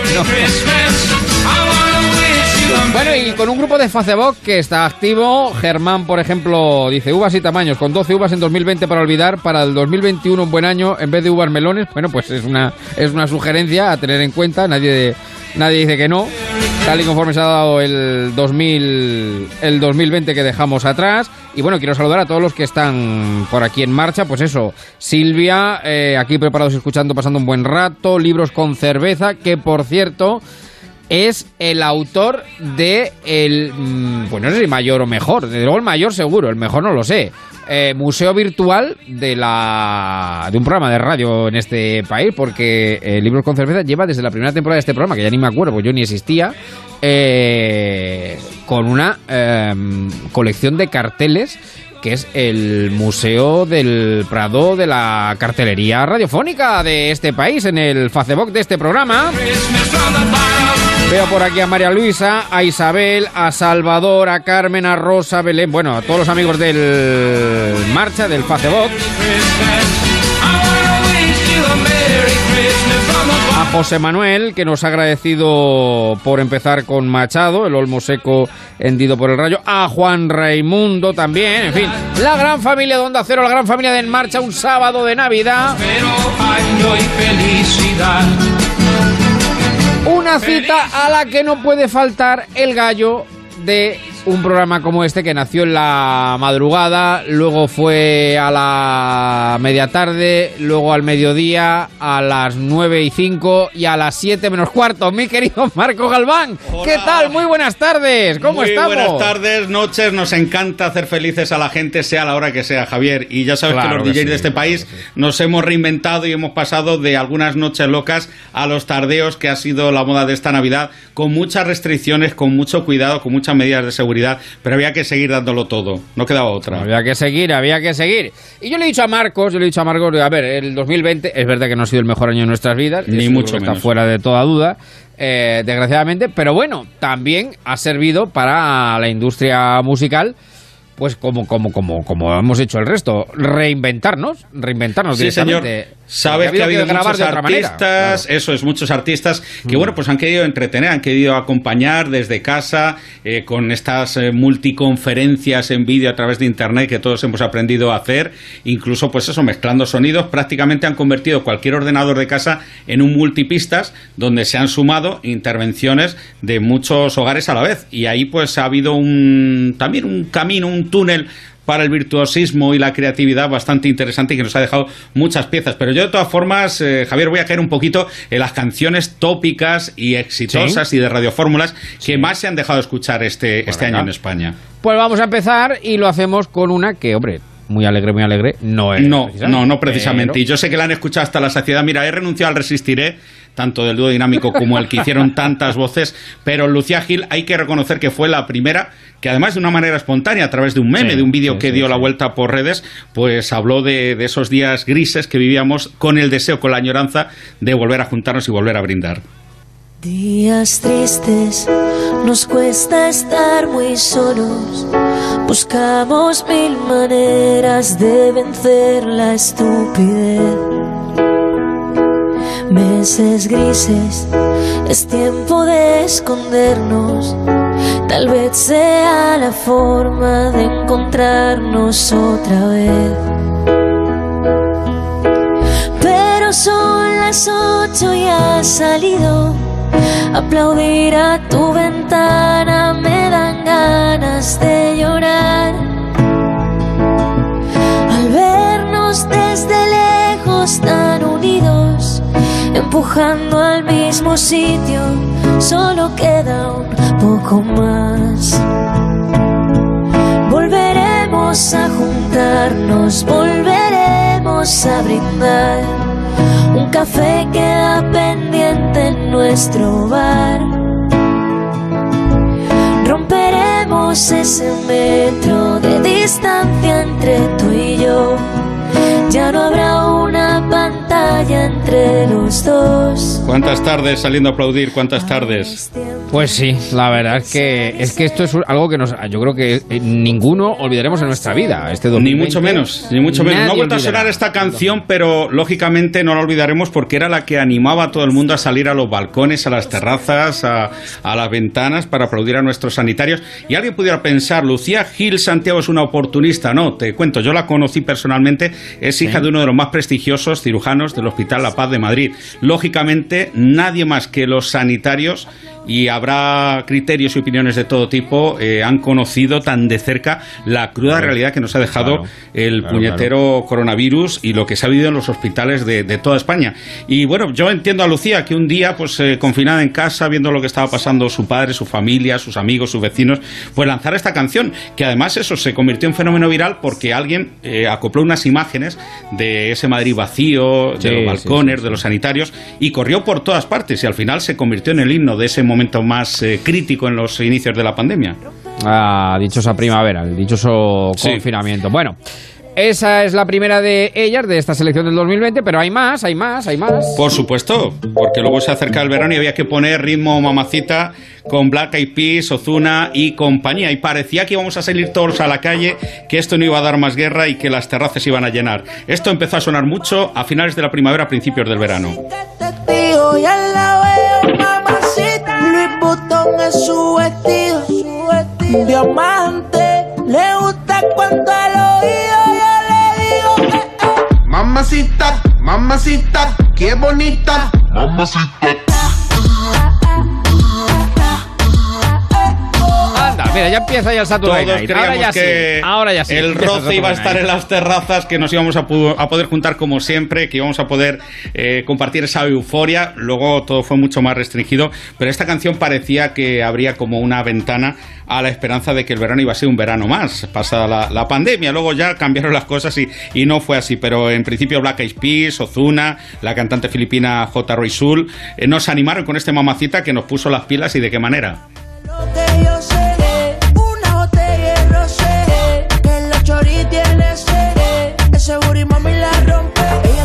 algo que hace que a mí me guste. Ella tiene algo que hace que a mí me guste. I'ma put you in the mix, put you in the mix, put you in the, put you in the, put you in the mix. Ay.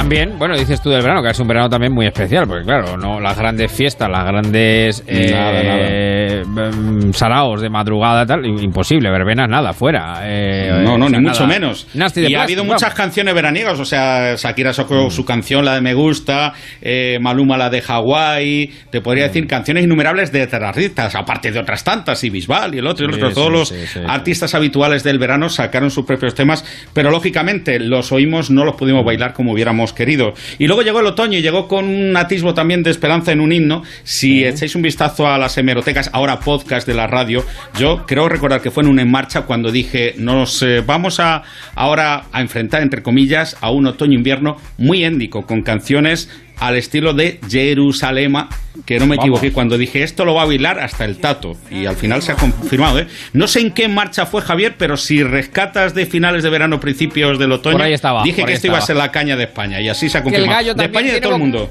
El gallo también tiene vocación de profeta. ¿Quién no ha bailado el Jerusalén? Sí, sí, sí, Madre. Jerusalema, sigue, sigue en auge. Con el vecino, con la vecina, con el de al lado, con el de arriba. Madre mía, qué barbaridad. Las monjitas, los otros. Bueno, bueno, todos, todos. Los niñitos, las niñitas. En el teatro del cole, en todas partes, en todas partes. Sí, sí, sí, sí, sí. Hasta incluso se le criticaba a nuestra benemérita haberlo bailado diciendo que hombre, que con los uniformes.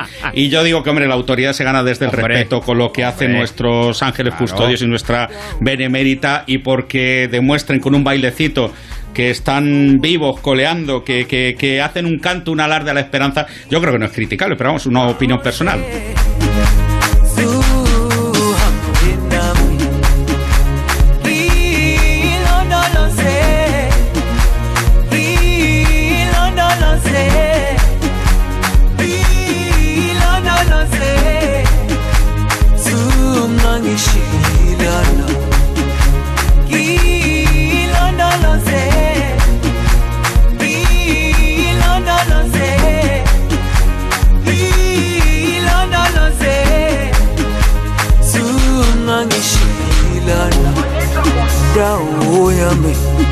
Repaso musical a este 2020 que estamos a punto de dejar. Ya hemos visto algún, claro, algún pasaje. Hay muchos más, evidentemente, pero eh, nos vamos quedando con, digamos, una gran selección. Luego me hablas de la vida de Rico, ¿no? Sí, sí, sí, sí, hombre, Camilo, Camilo, eh, tu cantante favorito, el cantante de moda también en verano, y a estas alturas del año yo creo que es la canción más tarareada, la de la vida de Rico. No te puedo dar muchas cosas como Rico, pero sí con el cariño de quererte, pues te doy todo esto que dice Camilo. ¿Te lo canta? sea insignificante. No es vida de rico, pero se pasa bien rico. Y si en la casa no alcanza para el aire, te pongo abanico. Vámonos a España, nos ponemos en marcha. No tengo para darte ni un peso, pero sí puedo darte mis besos. Para sacarte yo tengo poquito, pero es gratis bailar pegadito. Yo no tengo para abrirte champaña, pero sí cervecita en la playa. Aunque es poco lo que yo te ofrezco con orgullo, todo lo que tengo es tuyo. Bueno, es lírica onda y profunda. Sí, esto, esto es cumbia, esto es cumbia, aunque Claro, sea claro. de la de ahora. Antes te acuerdas tú de los tres sudamericanos, la cartagenera, Sí, todas esas cosas. Bueno, pues ahora hay claro, una cumbia claro. moderna que, que la caña. Sí, sí, sí, sí, sí. Pero vamos, lo del orgullo y todo lo mío es tuyo me encanta. Esto es generosidad de todo. Claro, claro, No claro. puedo darte el viaje que tú te mereces. No será Europa, pero el sol cayendo desde mi balcón. Vamos bailando un poquito, bailando un poquito, que ya vencemos el 2020. Haría estar aquí en estas cuatro paredes. Haría todo por comprarte un día casa con piscina si Diosito quiere. Yo no tengo para darte ni un peso, pero sí puedo darte mis besos. Para sacarte yo tengo poquito. Bueno, pues este es otro de los temas que más han sonado. Luego, bueno, el que ha sido también, eh, lo ha puesto todo por patas arriba, es este buen amigo. ¡Guau! ¡Qué maravilla! qué, maravilla. Pero esto engaña, mira, déjalo, déjalo que engaña, déjalo que engaña. Este nos puso a todos, vamos. Yo digo, mira que nos, nos quedamos la cambiada. Santa, pero con esta me vengo arriba. Esto es todos a una.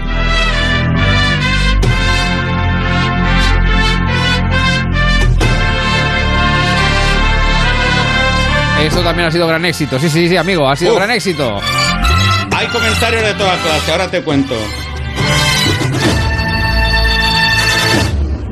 Desfilaba en Milán con 21 campañas de Prada y ahora duerme aquí. ¿Qué me dices? ¿Qué me cuentas? Tangana, Tangana, sí señor. Sí, señor. Tangana, La C. que Tangana. Demasiadas rompió, ¿eh? mujeres. Fíjate, un videoclip, de verdad, si tenéis ocasión de verlo en Mm. YouTube, no sé cuántas descargas tiene ya, es eh, tiene hasta aires como almodovarianos, ¿no? O sea, resume Sí, un poquito sí, sí, esa sí, España sí. profunda, entre comillas, no sé, las letras explícitas de lo latino, mezcla una marcha de Semana Santa con una canción del pequeño ruiseñor. No sé qué opinarán, pero esto está generando comentarios positivos y más de uno negativo, ¿eh? Demasiadas mujeres, demasiadas Pero la verdad es que le ha servido para revolucionarlo, o sea, revolucionarlo todo Sí, sí, sí. Y, darse a conocer en, en medio mundo, vamos, tal cual. Sí, sí, el mundo pues, musical, desde luego. Demasiadas mujeres, pero fíjate cómo te hace ese cambio de marcha de Sí, Semana sí, Santa. sí, sí, de sí. repente cuenta la canción de El pequeño Ruiseñor y luego si ves el videoclip, ya te digo, estética muy almodovariana, eh, mujeres esperando a- en un duelo en un cementerio que llegue el supuesto protagonista de la canción al que le ha ido la vida mal por tantas mujeres. No la he vuelto a encontrar. Demasiadas mujeres, demasiadas mujeres, Bueno, y me dices también que querías aprovechar este ratito en marcha en Onda Cero Sí. con un tema de Mira, nuestro aquí gran hay semilla, Valderrama. aquí semilla artística. Dolores Abril, Juanito Valderrama, gran pareja, la estirpe que ha dejado, es compañero nuestro, es colaborador en muchas tareas. Yo hace poquito lo entrevisté para un comarcal y es un encanto y nos ha dejado la canción, la letra que define el sentimiento de mucha gente de este mundo hoy en día. Que vuelvan los besos, las risas, las voces y los bares llenos, los gritos, los goles. Que vuelva el abrazo, el aplauso, los soles. Que vuelvan por Dios los niños al cole. Que vuelvan los cines y las palomitas y los teatros llenos de buenos artistas. Que vuelva, que vuelva la música en vena, vuelva la alegría, se vaya la pena. ¿Qué talento tiene Valderrama? Madre mía, es que se le junta todo, grande, como dices tú, de padre, de madre, de, de, bah, de Guau, guau, ascendencia. guau, Cómo, cómo le, le emana la sangre sí, por sí, dentro, sí, de sí, verdad. a mí me ha hecho hasta llorar esta canción. Qué maravilla. Y cómo define lo que queremos. Que vuelva, que vuelvan todos esos pequeños detalles que nos identifican, que nos definen. Se va en un suspiro y amargarse no vale la pena, que la vida está llena de cosas pequeñas que le dan sentido.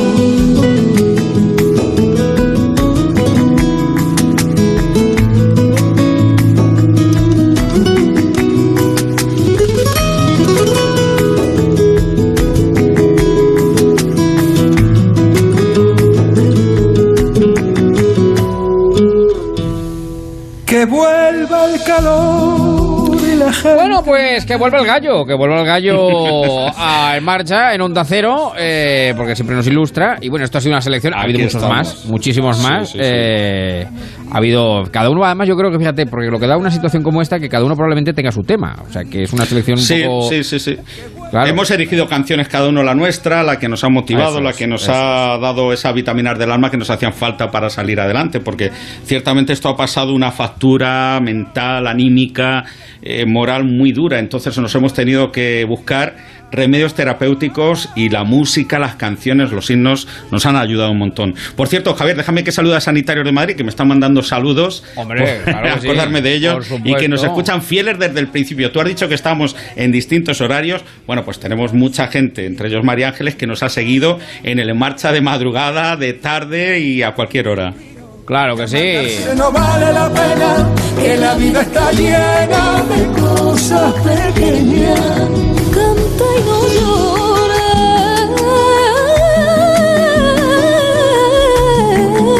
Que la vida está llena de cosas pequeñas que le den sentido. Pues querido Marcos, te mando un abrazo muy grande y cuídate Un abrazo. mucho. Un Venga, saludo. que esto acaba y el 2021 va a ser muchísimo mejor. Venga, vamos a por él. A poco que nos pongamos. Un fuerte abrazo, Marcos. Un abrazo saludo. grande, España. Sony 24, las 8, no, las 8, las 8 en Canarias, claro. Las 8 y 24 en Canarias, las 9 y 24 en la península. Y este, el- este 2020, este 2020, que está a punto de terminar, la verdad es que a todo el mundo le ha servido para, para reinventarse. Todos nos hemos reinventado. ¿Quién nos iba a decir, por ejemplo, aquí en este sector, en nuestro eh, departamento, en, la radio, que la radio se podía hacer, pues eso, cada uno en un punto que ya se podía hacer, pero extremado o llevado hasta el extremo, ¿no? Pues también un buen, un grandísimo amigo de este programa, uno de los mejores psicólogos que tiene este país, que es Roberto Aguado, eh, puso en marcha, eh, precisamente cuando estábamos todos eh, metidos en casa, eh, a través de sus redes sociales, un minuto a las 12, un minuto. Hombre, yo dije que si alguien desde luego en este país tendría futuro después de lo que estamos pasando y viviendo, son los psicólogos, porque vamos a acabar, pues eso, eh, dice, no nos matará el coronavirus, pero vamos a acabar, pues eso, de aquella forma y manera. Y para darlo también a conocer, y porque tiene muchísimos seguidores, pero es yo creo que una píldora perfecta que hoy además vamos a usar con su permiso en robertoaguado.com, en su Facebook, en su Twitter, un minuto a las 12, un minuto que ya les digo yo es el minuto mejor invertido del día. Muy buenas. En estos días comienzan de nuevo los deseos, las pretensiones y las expectativas de aprender inglés, de quitar peso, de hablar con aquellos que, que hemos discutido. Vamos a colocar en nuestro cerebro una idea de que desde una fecha concreta todo va a empezar de nuevo. Hay dos temas aquí. Primero, que hasta esa fecha que empecemos de nuevo y que empecemos a intentarlo, eh, quedan días. Y por eso estos días no lo puedes tirar todo por la borda, porque luego será más difícil. Y hay que diferenciar metas de objetivos. Las metas son a largo plazo. Los objetivos son casi instantáneos. Por lo tanto, colócate en una posición para poder realizar esos deseos donde en cada momento puedas realizar un objetivo que sumándolo te lleve a las metas, incluido los pasos atrás. Entre los objetivos puede ser también tener objetivos si hay un momento en el que hemos perdido la comba, hemos perdido la capacidad para realizar eso que queríamos. Si eres capaz de diferenciar entre metas y objetivos, es posible que las metas sean posibles. Pues ahí lo tienen, un minuto, ¿eh? Un minuto todos los días en sus redes sociales. Roberto Aguado, nuestro psicólogo de guardia de cabecera. Ya les digo yo que es el mejor, el minuto eh, mejor invertido del día. Nuestro querido Roberto Aguado, siempre también en marcha en este programa. Y 26 las 9, las 8 en Canarias. Ahora sí que lo he dicho bien, parezco al Sina. Eh, eh, aquí, esto es un síndrome que va creciendo y va creciendo y va creciendo en la casa. Nada, y nos vamos a abrir el lobby de par en par. Ponte en marcha con Onda Cero y Javier Ruiz. El lunes vive una noche muy especial con el gran estreno de Mi hija. Una conmovedora historia que te llegará al corazón. A partir de ahora, no voy a separarme de ti. Y se acerca el reencuentro que lo cambiará todo en Mujer. Quiero que me contéis toda la verdad. El lunes a las 10, Noche de Emociones, gran estreno de Mi hija y un nuevo capítulo de Mujer en Antena 3, la tele abierta. Tu coche estuvo sin salir mucho tiempo y tenía ganas de carretera, de juntarse con otros coches, bueno, cosas de coches. Por eso, en BP tenemos los carburantes BP Ultimate con tecnología Active que dan hasta 56 kilómetros más a tu coche. El beneficio se logra con el tiempo y puede variar debido a distintos factores. Más información en bp.com. BP, cerca de ti para llevarte más lejos. Pensaba que no íbamos a hacer esta entrevista, te lo digo en serio. Pero soy un hombre de palabra y, y dije que íbamos a hablar de lo que, de lo que sea, vaya bien o vaya mal. Cuando dices que quieres volver a vivir a Barcelona, quiere decir que te vas a ir. Especial Messi, con Évole. Mañana a las 9 y 25 de la noche en La Sexta. Únete al movimiento que reúne a cientos de San Silvestres de toda España y suma tus kilómetros al reto solidario de Plátano de Canarias. Este 31 de diciembre no podremos correr juntos, pero sí unidos. Inscríbete ya en la sansilvestre.com y despide el año corriendo. Por cada kilómetro recorrido, Plátano de Canarias donará un kilo a Banco de Alimentos. Esta Navidad, el mejor regalo son ellos. Yo creo que es tiempo de abuelos porque nos han enseñado a todos a volar. Por eso mañana queremos cumplir sus sueños en la gran final de La Voz Senior. Puede ser un broche de oro para nuestras carreras o para nuestra historia personal. Gran final de La Voz Senior. Mañana a las 10 de la noche en Antena 3, la tele abierta. En Onda Cero, en marcha, con Javier Ruiz.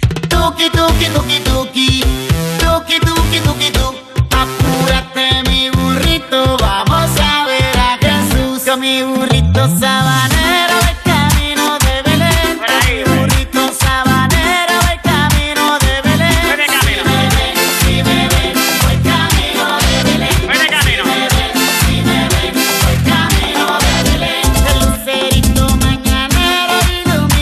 Pues vamos camino de Belén y camino de las 10 de la noche.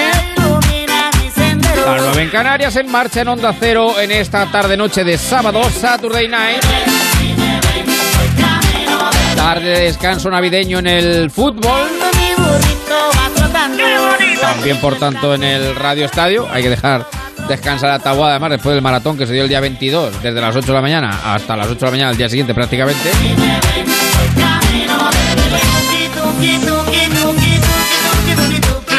Tuki, tuki, tuki, tu. Aquí está Eva María de Jesús Martínez Balbanuza Bascal, Froilán de Todos los Santos. Buenas tardes, buenas noches, Eva. ¿Qué tal? Muy buenas noches, Javier. Muy ¿Cómo te va la vida? Pues muy Feliz bien. Navidad. Feliz Navidad a ti y a todos los oyentes. Qué ilusión unas Navidades más. Y próspero tuki, próspero tuki tuki. Oye, me encanta. ¿Sabes lo que acabo de leer hace un ratico? ¿Qué has leído? Que los villancicos, ahora Sí. la época navideña o las canciones navideñas, ¿no? Que como alguna vez ya hemos comentado son todo un género musical, que pueden llegar a causar estrés. O sea, no es- yo no estoy nada de acuerdo con, según algunos No. investigadores de algunas universidades, Hombre, si te pones el burrito sabanero Elvis Crespo en bucle cinco horas. Bueno, pero es un ¿eh? merengue muy bueno, que claro, sí, es un es en este caso un villancico, pero lo he leído hace unos minutillos, no, y no, la verdad que no estoy de acuerdo. Yo podría estar todas las navidades, día a día, hora a hora, escuchando villancicos. Qué maravilla.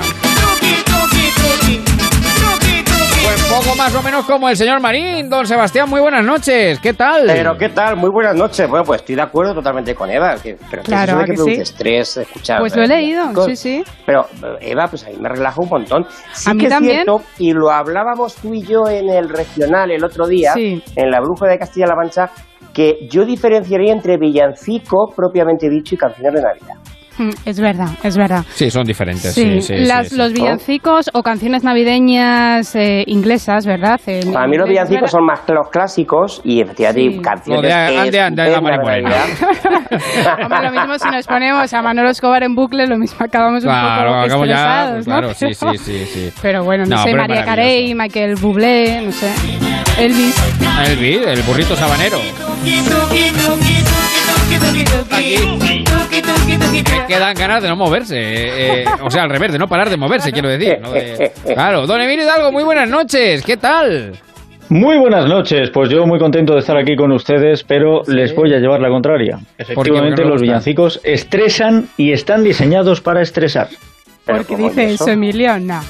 Bueno, analicen ustedes las letras.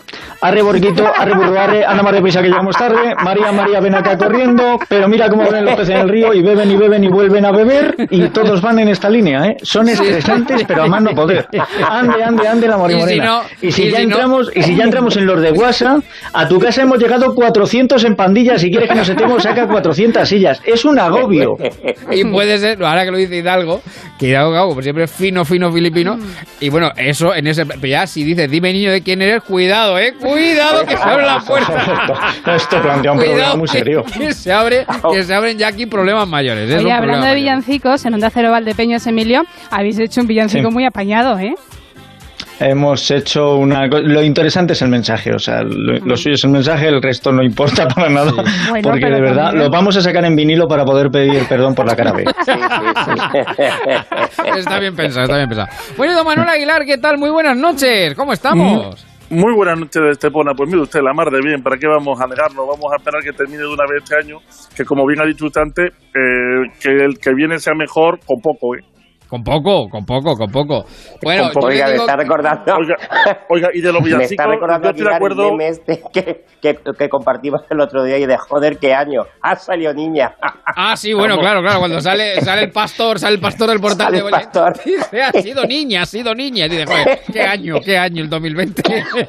sí, sí, Oiga, sí. yo siempre he pensado que el, que, el, que, el, que el villancico al que hacía usted referencia precisamente era un villancico de humor con mucha mala leche. O sea, porque que los pastores lleguen a Belén y le digan, dime niño, ¿de quién eres? Eso es de mala leche. O sea, Sí, tiene mala gaita, Sí, sí. sí, sí, si la no, ve el pero- ADN, soy una mala leche grande ahí. No, sí, pero sí, usted, usted que usted que es, ah, que es andaluz, que es de Estepona, eso en, en Andalucía es muy, bueno, y hasta La Mancha, ¿eh? es muy habitual. Dime niño, ¿de quién eres? O sea, niño, ¿de quién eres tú?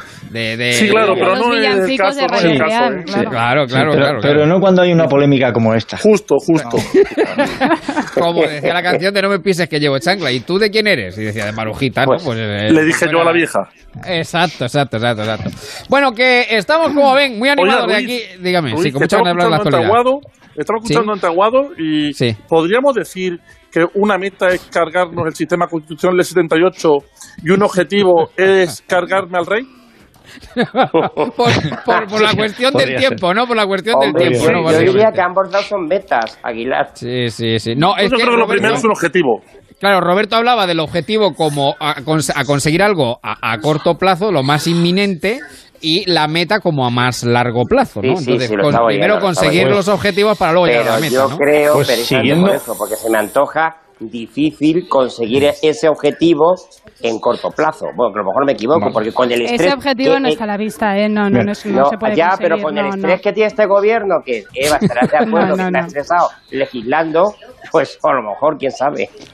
Yo creo el, que- el estrés Oye, que todavía les acabamos de escuchar al rey, a Felipe VI, hace nada en el mensaje eh, del rey de Nochebuena y yo creo que eso no, no entra dentro del- de los planes de Bueno, nadie. Que iba a decir Escuchen, algo que eh, estaba- yo, yo sí, sí, yo siguiendo la línea de, de Roberto Aguado, yo creo que ahora mismo eh, la meta que nos tenemos que plantear es conseguir volver a tener una vida más o menos normal sin el coronavirus. Y el objetivo, el objetivo es armarnos de paciencia. Porque yo no sé Sí, si ustedes sí, han parado sí, a hacer cifras con lo que han dicho que vamos a recibir de dosis cada semana. Sí, sí, sí, sí, sí, un año. No, le- no, no, oiga, Cuatro en un millones año- para el 31 de marzo. Cuatro millones de Claro. vacunados para el 31 de marzo. Claro, pero es que eso 10% quiere de decir que, eso quiere decir eh, que al cabo de un año, al cabo de un año, mm, lo que has vacunado no te va a llegar al 20%. Si fuera- O sea, la si inmunidad fuera- de rebaño tardamos mucho en alcanzar. Bueno, si fuera en esa media, Emilio, si fuera en esa media, estamos hablando que a final de año son 16. Y 16 millones No, sobre no, por no, ende, no, no, estamos no, hablando de no, la tercera no, parte. no, no, no, no, Manolo, no. Es que eh, son 4.600.000 dosis a las 12 No, no. semanas. Pero es que las dosis, eh, Entonces la son vacuna, dos vacunar a una millones. persona son, Entonces son dos dosis. millones. Son- Claro. Son 2.300.000 escasamente, no llegan. ver, son Los que van a estar a las ciencias, 12 son de semanas. letras. Estos que son de ciencia, Claro, de verdad, no pueden la cabeza loca, ¿eh? No, Yo ya me he vuelto, o sea, estoy con la calculadora es y muy no puedo. sencillo. Habla de vacunas, 300 vamos a ver. 350.000 dosis Hmm. a la semana. El año tiene son 52 700.000 semanas. al mes. Esos son 700.000 Al- al mes. al año- al año lo que ha recibido- diferentes vacunas, la de una misma persona que son dos. Claro, No, son pero 10 no, millones. sí, sí, sí, sí, son sí. doble vacuna, es doble Cierto, vacuna, son 10 millones. Al final, al final del año, sí, no llegas a Hemos los 10 llegado millones de a un- Hemos vacunas. llegado a un punto común, hemos llegado a un punto común. No, no alcanzamos la inmunidad de rebaño hasta bastante tiempo después. Bueno. Esto De va para largo, señores. Vayamos con Claro, calma. pero yo creo pero que hay que al decir final que a están repartiendo la vacuna a en toda la Unión Bueno. Europea, en todos los países, a nivel Son- mundial, que es normal. Bueno, vamos a ver, que Claro, quedan. poco a poco. Vamos, por, vamos, vamos poco a poco. Quedan 23 minutos para las 9. Mañana a las 8 y media de la mañana, en la residencia Los Olmos de Guadalajara, llega la primera vacuna.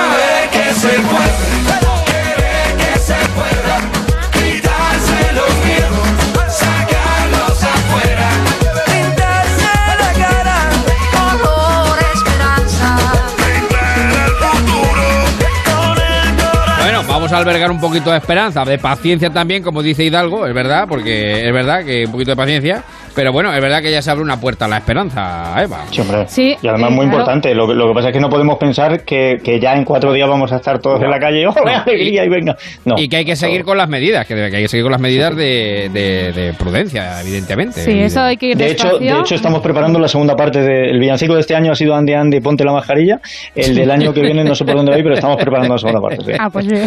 Por lo que pueda pasar, correcto. Bueno, el caso es que la llegada de la vacuna, que ya está en nuestro país, ya está en Guadalajara, también en otros puntos de España, como Baleares, Canarias, Ceuta y Melilla. También en las próximas horas, eh, vía terrestre, llegará al resto de comunidades autónomas para empezar a administrarse. Ya mañana esa primera vacuna eh, será en Guadalajara, en la residencia de mayores Los Olmos. Allí una persona, un residente y un trabajador serán los primeros en eh, vacunarse. Y bueno, y la esperanza, yo creo que está ahí. Empezamos a ver la luz al final del túnel, aunque como bien dice Emilio, pues la cosa va a ir lenta. ¿no? El caso es que es una de las noticias del día, protagoniza prácticamente de todos los eh, digitales. Eh, por ejemplo, nos vamos a eh, Sanidad, o sea, perdón, al país, y dice...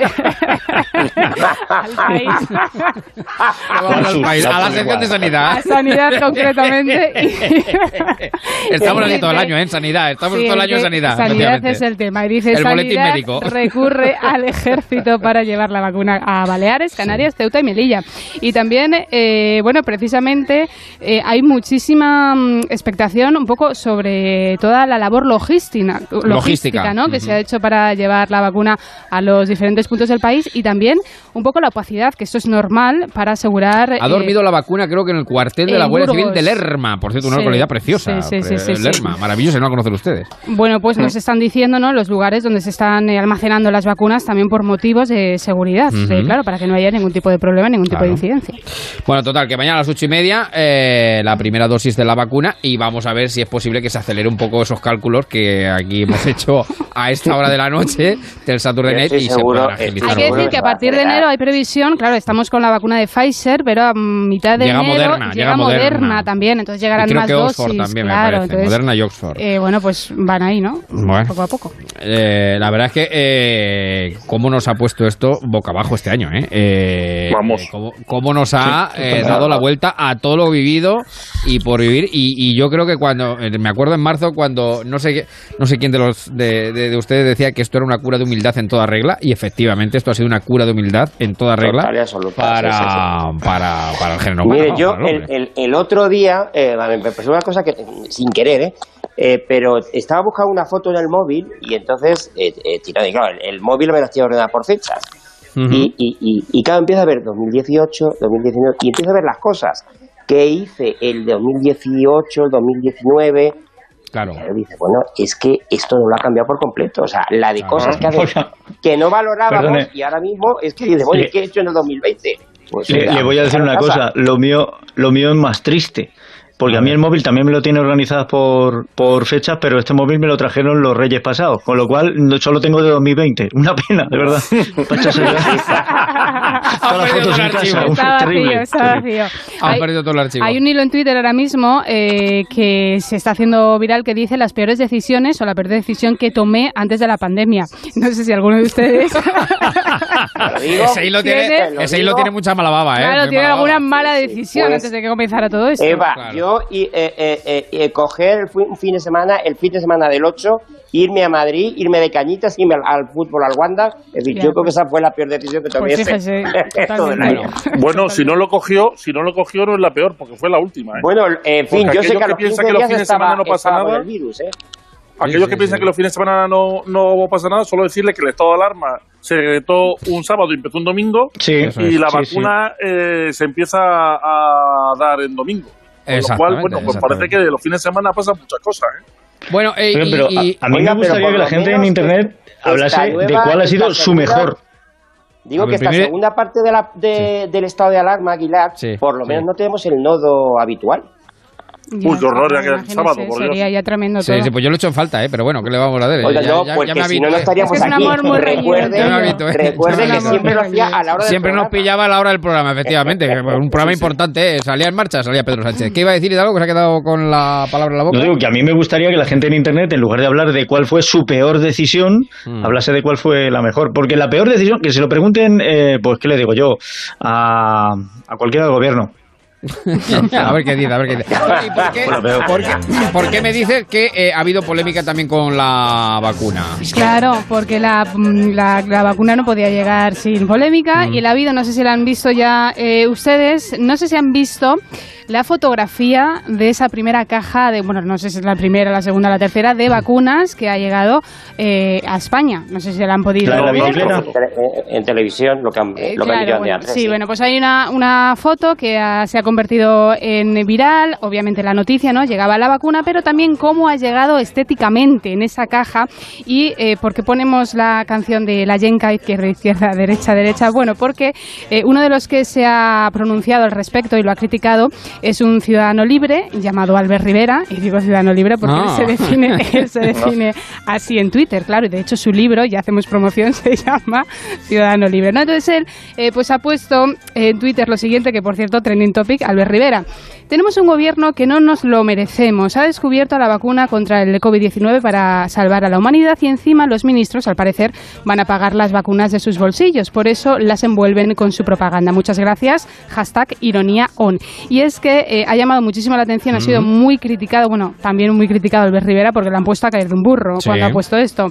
Que, Pues yo creo que eh, lleva toda la razón, ¿eh? la caja de las vacunas ha venido forrada, bueno, lo, han puesto, lo ha puesto eh, alguien del gobierno de ser. España, entiendo, con la foto, bueno, fotografía no, el, el logo del gobierno de España con la bandera, ¿no?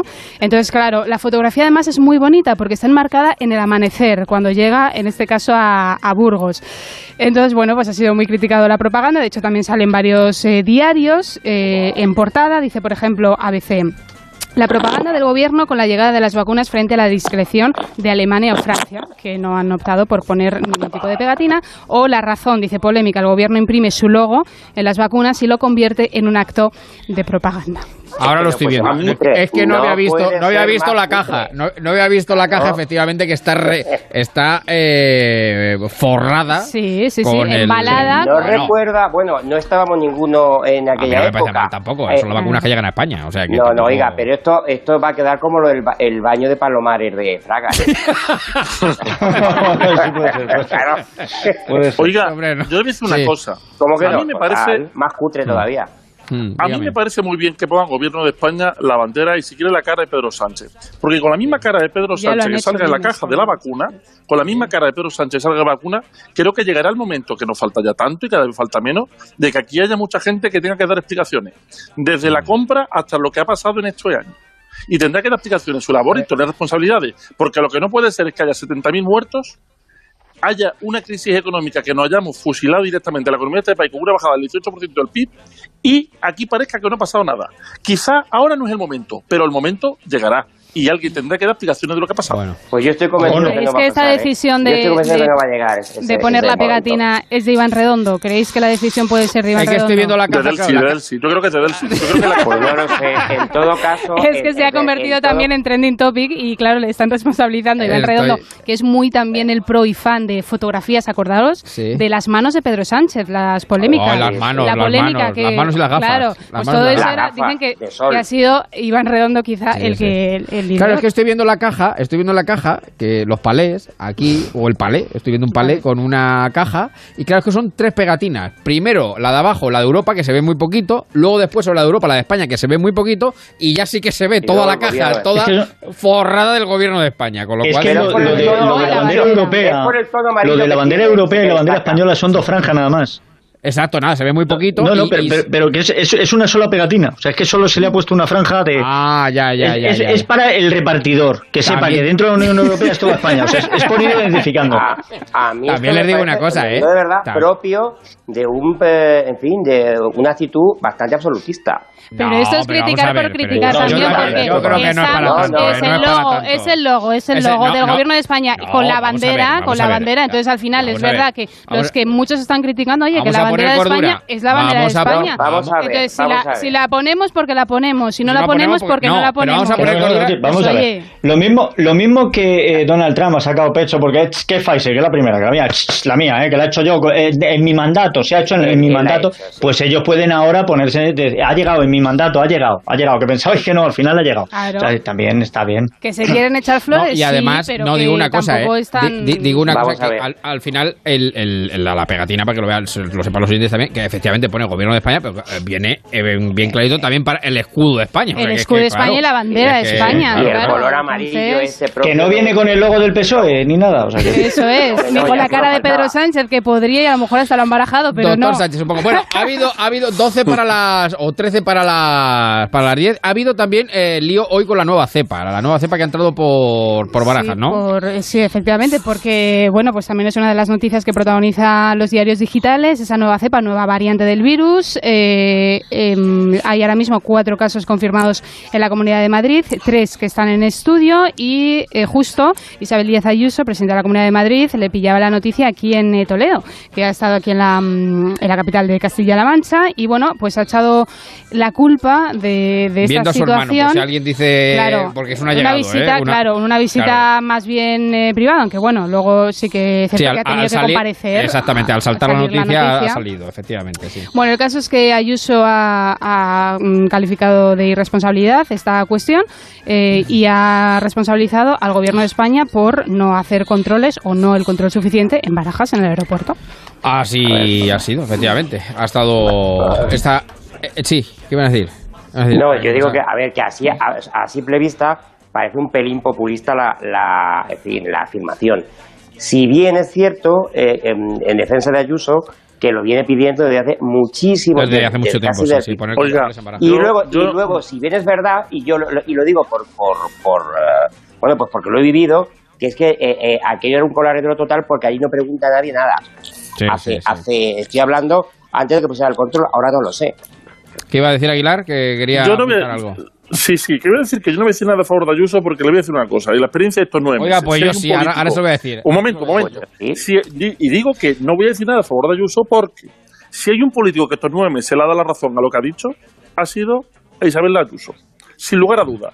Lo que ha pedido durante este tiempo, que se le ha denostado profundamente desde muchos sitios, resulta que al final es lo que se ha tomado. Con lo cual, eh, lo que está diciendo ahora que se controle Barajas, lleva diciéndolo meses. De repente se controló Barajas, ha dejado de controlar, viene la nueva cepa. Pues por supuesto que quien tiene la función de controlar lo que se entra, pues, tiene, pues tendrá que dar explicaciones. Pero si es capaz de entrar alguien que no puede entrar en la Unión Europea y reunirse con el ministro de Fomento y este negar que ha estado con ella y las, y las maletas dando vueltas, ¿qué esperan ustedes que controle? Esto es lo que va a pasar No, permanentemente. creía que iba a decir cómo no, cómo no va a pasar el virus. eh, cómo no va a pasar el virus. Oiga, Claro. pues yo le, le digo que eh, es que... Le- sí que pesa 100 kilos. ¿No va a pesar un virus?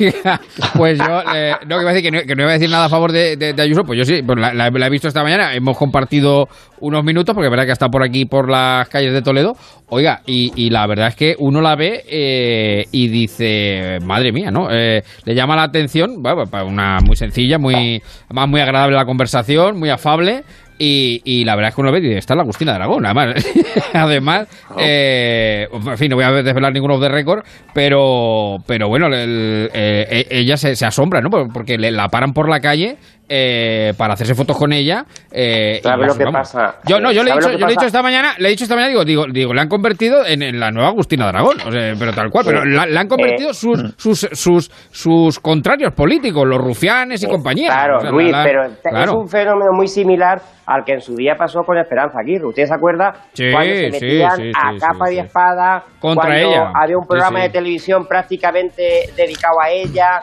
Sí, y sí, le hicieron- sí, sí. eh, eh, bueno, y a partir de ahí... eh, Lo han eh, hecho Martín, claro, pues eso. Sí, sí, En y, fin. y- y es lo que le está pasando a ella. Bueno, y Pedro, que no podía, no podía. No podía dejar de aparecer en el programa, pues sale Ayuso, sale Pedro. ¿Por qué es noticia hoy Pedro Sánchez, querida Eva? Bueno, Pedro Sánchez, que en las últimas horas, en este caso desde la tarde de Nochebuena, pues también se ha convertido en viral por otra cuestión y es que parece ser que es eh, seguidor de algún youtuber, en concreto del youtuber tan famosísimo Ibai Llanos, no sé si le conocen, eh, pero bueno, es todo una Sí, sí, estrella. sí. Una en institución. YouTube, sí, Una toda una institución. toda una estrella. Bueno, y el caso es que yo entiendo que esto pasaría antes, claro, del mensaje del rey, de Felipe VI. Bueno, pues el caso es que Ibai, eh, Ibai ya nos estaba haciendo un streaming a través de, de YouTuber y de repente, y de repente, Pedro Sánchez le escribe un tuit. En este caso a- al, al youtuber, ¿no? Y le agradece eh, en directo que, bueno, para todos aquellos que no, o sea, que todos los que hayan pasado la Nochebuena solos, Sí. que les agradece pues el gesto, ¿no? Eh, pues oye, de responsabilidad sanitaria. Entonces, eh, claro, todo esto se entera de repente Ibai Llanos en directo y dice lo siguiente. Twitter. ¿Qué pasa? Me ha tuiteado Pedro Sánchez. Yo ya cierro streaming. Bueno, para el latinoamericano que se pregunte quién es este señor, este es el presidente de España. ¿Esto qué? ¿Pero esto, pero esto qué? ¿Esto qué es? O sea, el tío está haciendo su sección de YouTube. Claro, vamos. sí. Ay, o sea, estaba viendo vídeos y de repente, es que de repente yo estoy tranquilamente, de repente, o sea, me entero por el chat, digo, pero ¿qué pasa? O sea, son como cosas, ¿qué está pasando? Es que, es que Pe- Pedro, Pedro es como Dios todo lo ve, todo lo puede, todo lo Todo, siente. O sea, todo, que, todo. que Eh, puede claro, aparecer en cualquier eh, lado. El youtuber flipa sí, sí, totalmente sí, claro, cuando claro. Pedro Sánchez le, le agradece, En fin. ¿no? Pues ese buen rato. Pero ha contado qué es lo que le ha dicho Pedro Sánchez para que flipemos los demás también. Pues no, debe haber eh, agradecido eso, la- la- el gesto de los que Claro, pasado la eso noche. es Ruiz. que, le está- que estaban pasando una etapa muy es que- agradable con él. Vamos a ver. pues sí, es que las cosas hay que contarlas, porque tú imagínate que le ha puesto un tuit y dice, hoy me aburro. que digo, pues, Claro, ¿Usted claro. sabe, Eh, Ruiz, eh, qué es lo que no tiene ni principio ni fin? ¿El qué? Todo lo redondo. efectivamente, efectivamente, sí señor, todo lo redondo. Bueno, eh, 6 para las 10. Brevemente, señor Marín, algún apunte de televisión, de Pues televisión sí, navideña. eh, brevemente, eh, pero yo le cuento, déjeme que eh, hablemos de televisión y de radio, que se cojan Sí. por favor el podcast, porque eh, yo no sé si ayer escucharon, ayer por la mañana, eh, más de uno, pero hay que destacar, y mm, no es porque esté en esta casa, pero es así, eh, las dos ficciones sonoras, eh, una, Madre en Belén, con la gran Lola Herrera, eh, haciendo de María, y José Luis eh, García Pérez, pero eh, a las 12 lo de hoja de Pascua es para no perdérselo. Lo tienen colgado en el podcast. Concha Velasco y José Sacristán los protagonistas, pero es que fíjese usted- los secundarios. María Galeana, Charo López, Miguel Reyán y Emilio Gutiérrez Cava. Se van a emocionar, van a incluso a llorar, pero también van a sonreír, incluso se, lo- se van a divertir. No, por favor, escúchenla, la hoja de Pascua. Para quien en no lo a escuchara, lo puede recuperar en, en onda cero.es, tanto o con la aplicación, como- con la aplicación de Onda Cero. o en la aplicación de Onda Cero, eso es, efectivamente. Eh, todos los años digo casi lo mismo, pero de verdad eh, se supera cada año las ficciones de, de Alsina. Bueno, y Bueno, a ¿qué nivel más? de a nivel de tele, pues oiga, lo decía justo antes de empezar esta sección. Mi hija y mujer, mujer y mi hija. Se ha puesto de moda la ficción turca, una que es líder de audiencia y además que rompe eh, con las audiencias, mujer, que empezó este verano, y eh, el, eh, se estrena mi hija a las 10 de la noche el lunes. Ahí están. Oiga, lo de la ficción Vale, es son dos series, me- aclárelo. Sí, son dos Dos series. son series, claro. No, que, eh, que dos son- series. no, pero es que he dicho así, mujer y mi hija, mi hija y mujer, Vale. parece que está No, presentando no, una es. Claro, una, es mi hija, ¿no? que se estrena a las 10 de la noche e inmediatamente después en mujer creo que va a dar un giro a la trama brutal. Oiga, me con la de- boca abierta. Ah, ha dicho usted mujer y mi hija. Yo he entendido Sí. mujer y ministra. No, Va usted muy en consonancia de- del gobierno de España, efectivamente, de Oiga, de y Igualdad. si quiere mañana le cuento las campanadas. Ah, sí, mañana vamos con las campanadas. No, yo eh, iba a decir que yo me he enterado, que yo no lo sabía de verdad, eh, me he enterado esta Navidad, cuando digo esta Navidad es esta Nochebuena y esta Navidad, eh, pues en los, en los streaming, en, en los Zoom, en las videoconferencias, que por cierto hay que decir, y no se ha hablado y no se ha dicho, el sistema ha aguantado, ¿eh? que yo estaba diciendo, vamos a ver si aguanta la fibra, aguanta el internet y ha aguantado, porque ha habido, Sí, vamos. ha aguantado fenomenal. aguantado Además, perfectamente. que Hay que margen de la quitarse- compañía que sea, ¿eh? Exacto. Igual que decimos que a veces hemos sido críticos con, pues, cuando una determinada compañía pues no presta bien el servicio y tal, hay que decir que en líneas generales eh, aguantado. eh, Pero el- ¿Cómo no va a aguantar? Perfecto. Bueno, unas han ¿cómo no va a aguantado mejor que otras. Si Claro. Marlaska ha Bueno, aguantado. una se la ha aguantado mejor que otra, Diciéndonos Eva, pero fíjate Marlaska que- los inmigrantes no, no, no, no venían a la península cuando se abrían de los aviones en Granada, en Alicante, en Málaga y en Sevilla. Lo estamos viendo y Marlaska no lo decía y no ha caído. Si no ha caído Marlaska, ¿cómo se va a caer la fibra? pues ya está. Bueno, pero que, que quería decir que lo que me he dado cuenta, que yo no lo sabía, es lo de las ficciones turcas, que están arrasando, es verdad. Que, que decir, Te que tienes son- que poner una, Javier. un Te tienes que poner Eso una. me recuerda a Don Manuel. no te gustan a ti Eso- mucho las series, Pero eso me claro. recuerda a Rayán. ¿Me acuerdo usted? Porque son de estas. Claro, de- mire, De hecho, Claro. hubo tres generaciones de actores que participaron en Arrayán. Claro, las- Exacto, la, exacto, la exacto. afición turca de España llegó a través de Nova, que fue la Eso que, emi- eh, no me acuerdo cómo se llamaba, además que lo había comentado en la- alguna vez en la sección de televisión. Y Sí, a raíz sí, de ahí, bueno, eh, eh, empezaron todas las Uno cadenas. Pero es que ahora ya ha llegado al prime time de una cadena generalista como es Antena 3 y está rompiendo. Bueno, o sea, es impresionante. Dice, dice Alberto, dice el titular, dice un anciano de Guadalajara, que no sé de quién es el titular, dice un anciano de Guadalajara será el primer vacunado en España que recibirá 350.000 dosis a la semana hasta marzo. Dice, pobre hombre, le van a dejar el brazo destrozado. bueno, yo me voy a ir, nos vamos hoy a ir hoy No, con no lo que todos los pinchazos van en el mismo brazo, ¿eh? van a repartir. Me van a disculpar que hoy hoy no vamos a poner los elefantes. Los elefantes los ponemos mañana porque como Marcos ha hecho hoy su selección de temas, yo voy a terminar, vamos a terminar con lo que para mí me ha parecido el tema que más me ha gustado del 2020. Cuando salga de esta iré corriendo a buscarte. Te diré con los ojos lo mucho que te echo de menos. Guardaré No es porque sea, no porque sea paisana, no porque eh, Rosalén sea un encanto, que todo eso también lo es, paisana, encanto, es porque me parece de una sensibilidad y de una delicadeza el tema que, que en mitad de la, del confinamiento eh, le salió, porque le salió del alma, que yo creo que es uno de los temas del año con diferencia. Por los que se fueron sin despedida otra vez, otra vez.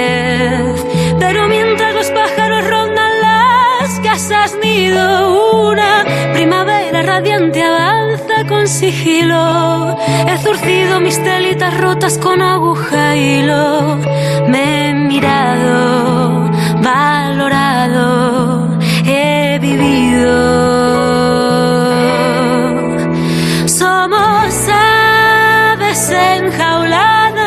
Saldremos, saldremos en el 2021, seguro que Qué saldremos, saldremos. Mi querido Matías, ¿qué tal? Buenas noches, ¿cómo estás? Buenas noches, Javier. Buenas noches a todos. ¿Qué tal? ¿Cómo estáis? Pues muy bien, Feliz Navidad. mira. Feliz Navidad, Matías. ¿Cuál es el titular que nos dejas para cerrar este En Pues, Marcha primera te parte? digo, al igual que en Guadalajara llegará la primera vacuna, vamos a ser los primeros en dar el titular bajo la vigilancia del Ministerio de la Verdad. Y el titular es este. La nueva cepa de COVID ha llegado a través de barajas. Ah, no, no, no, no, no me dicen que se baraja que ha podido llegar la segunda, la nueva cepa del, del COVID. Que no es lo Entonces, mismo, no es lo mismo. No es lo mismo, No, no no, es lo mismo.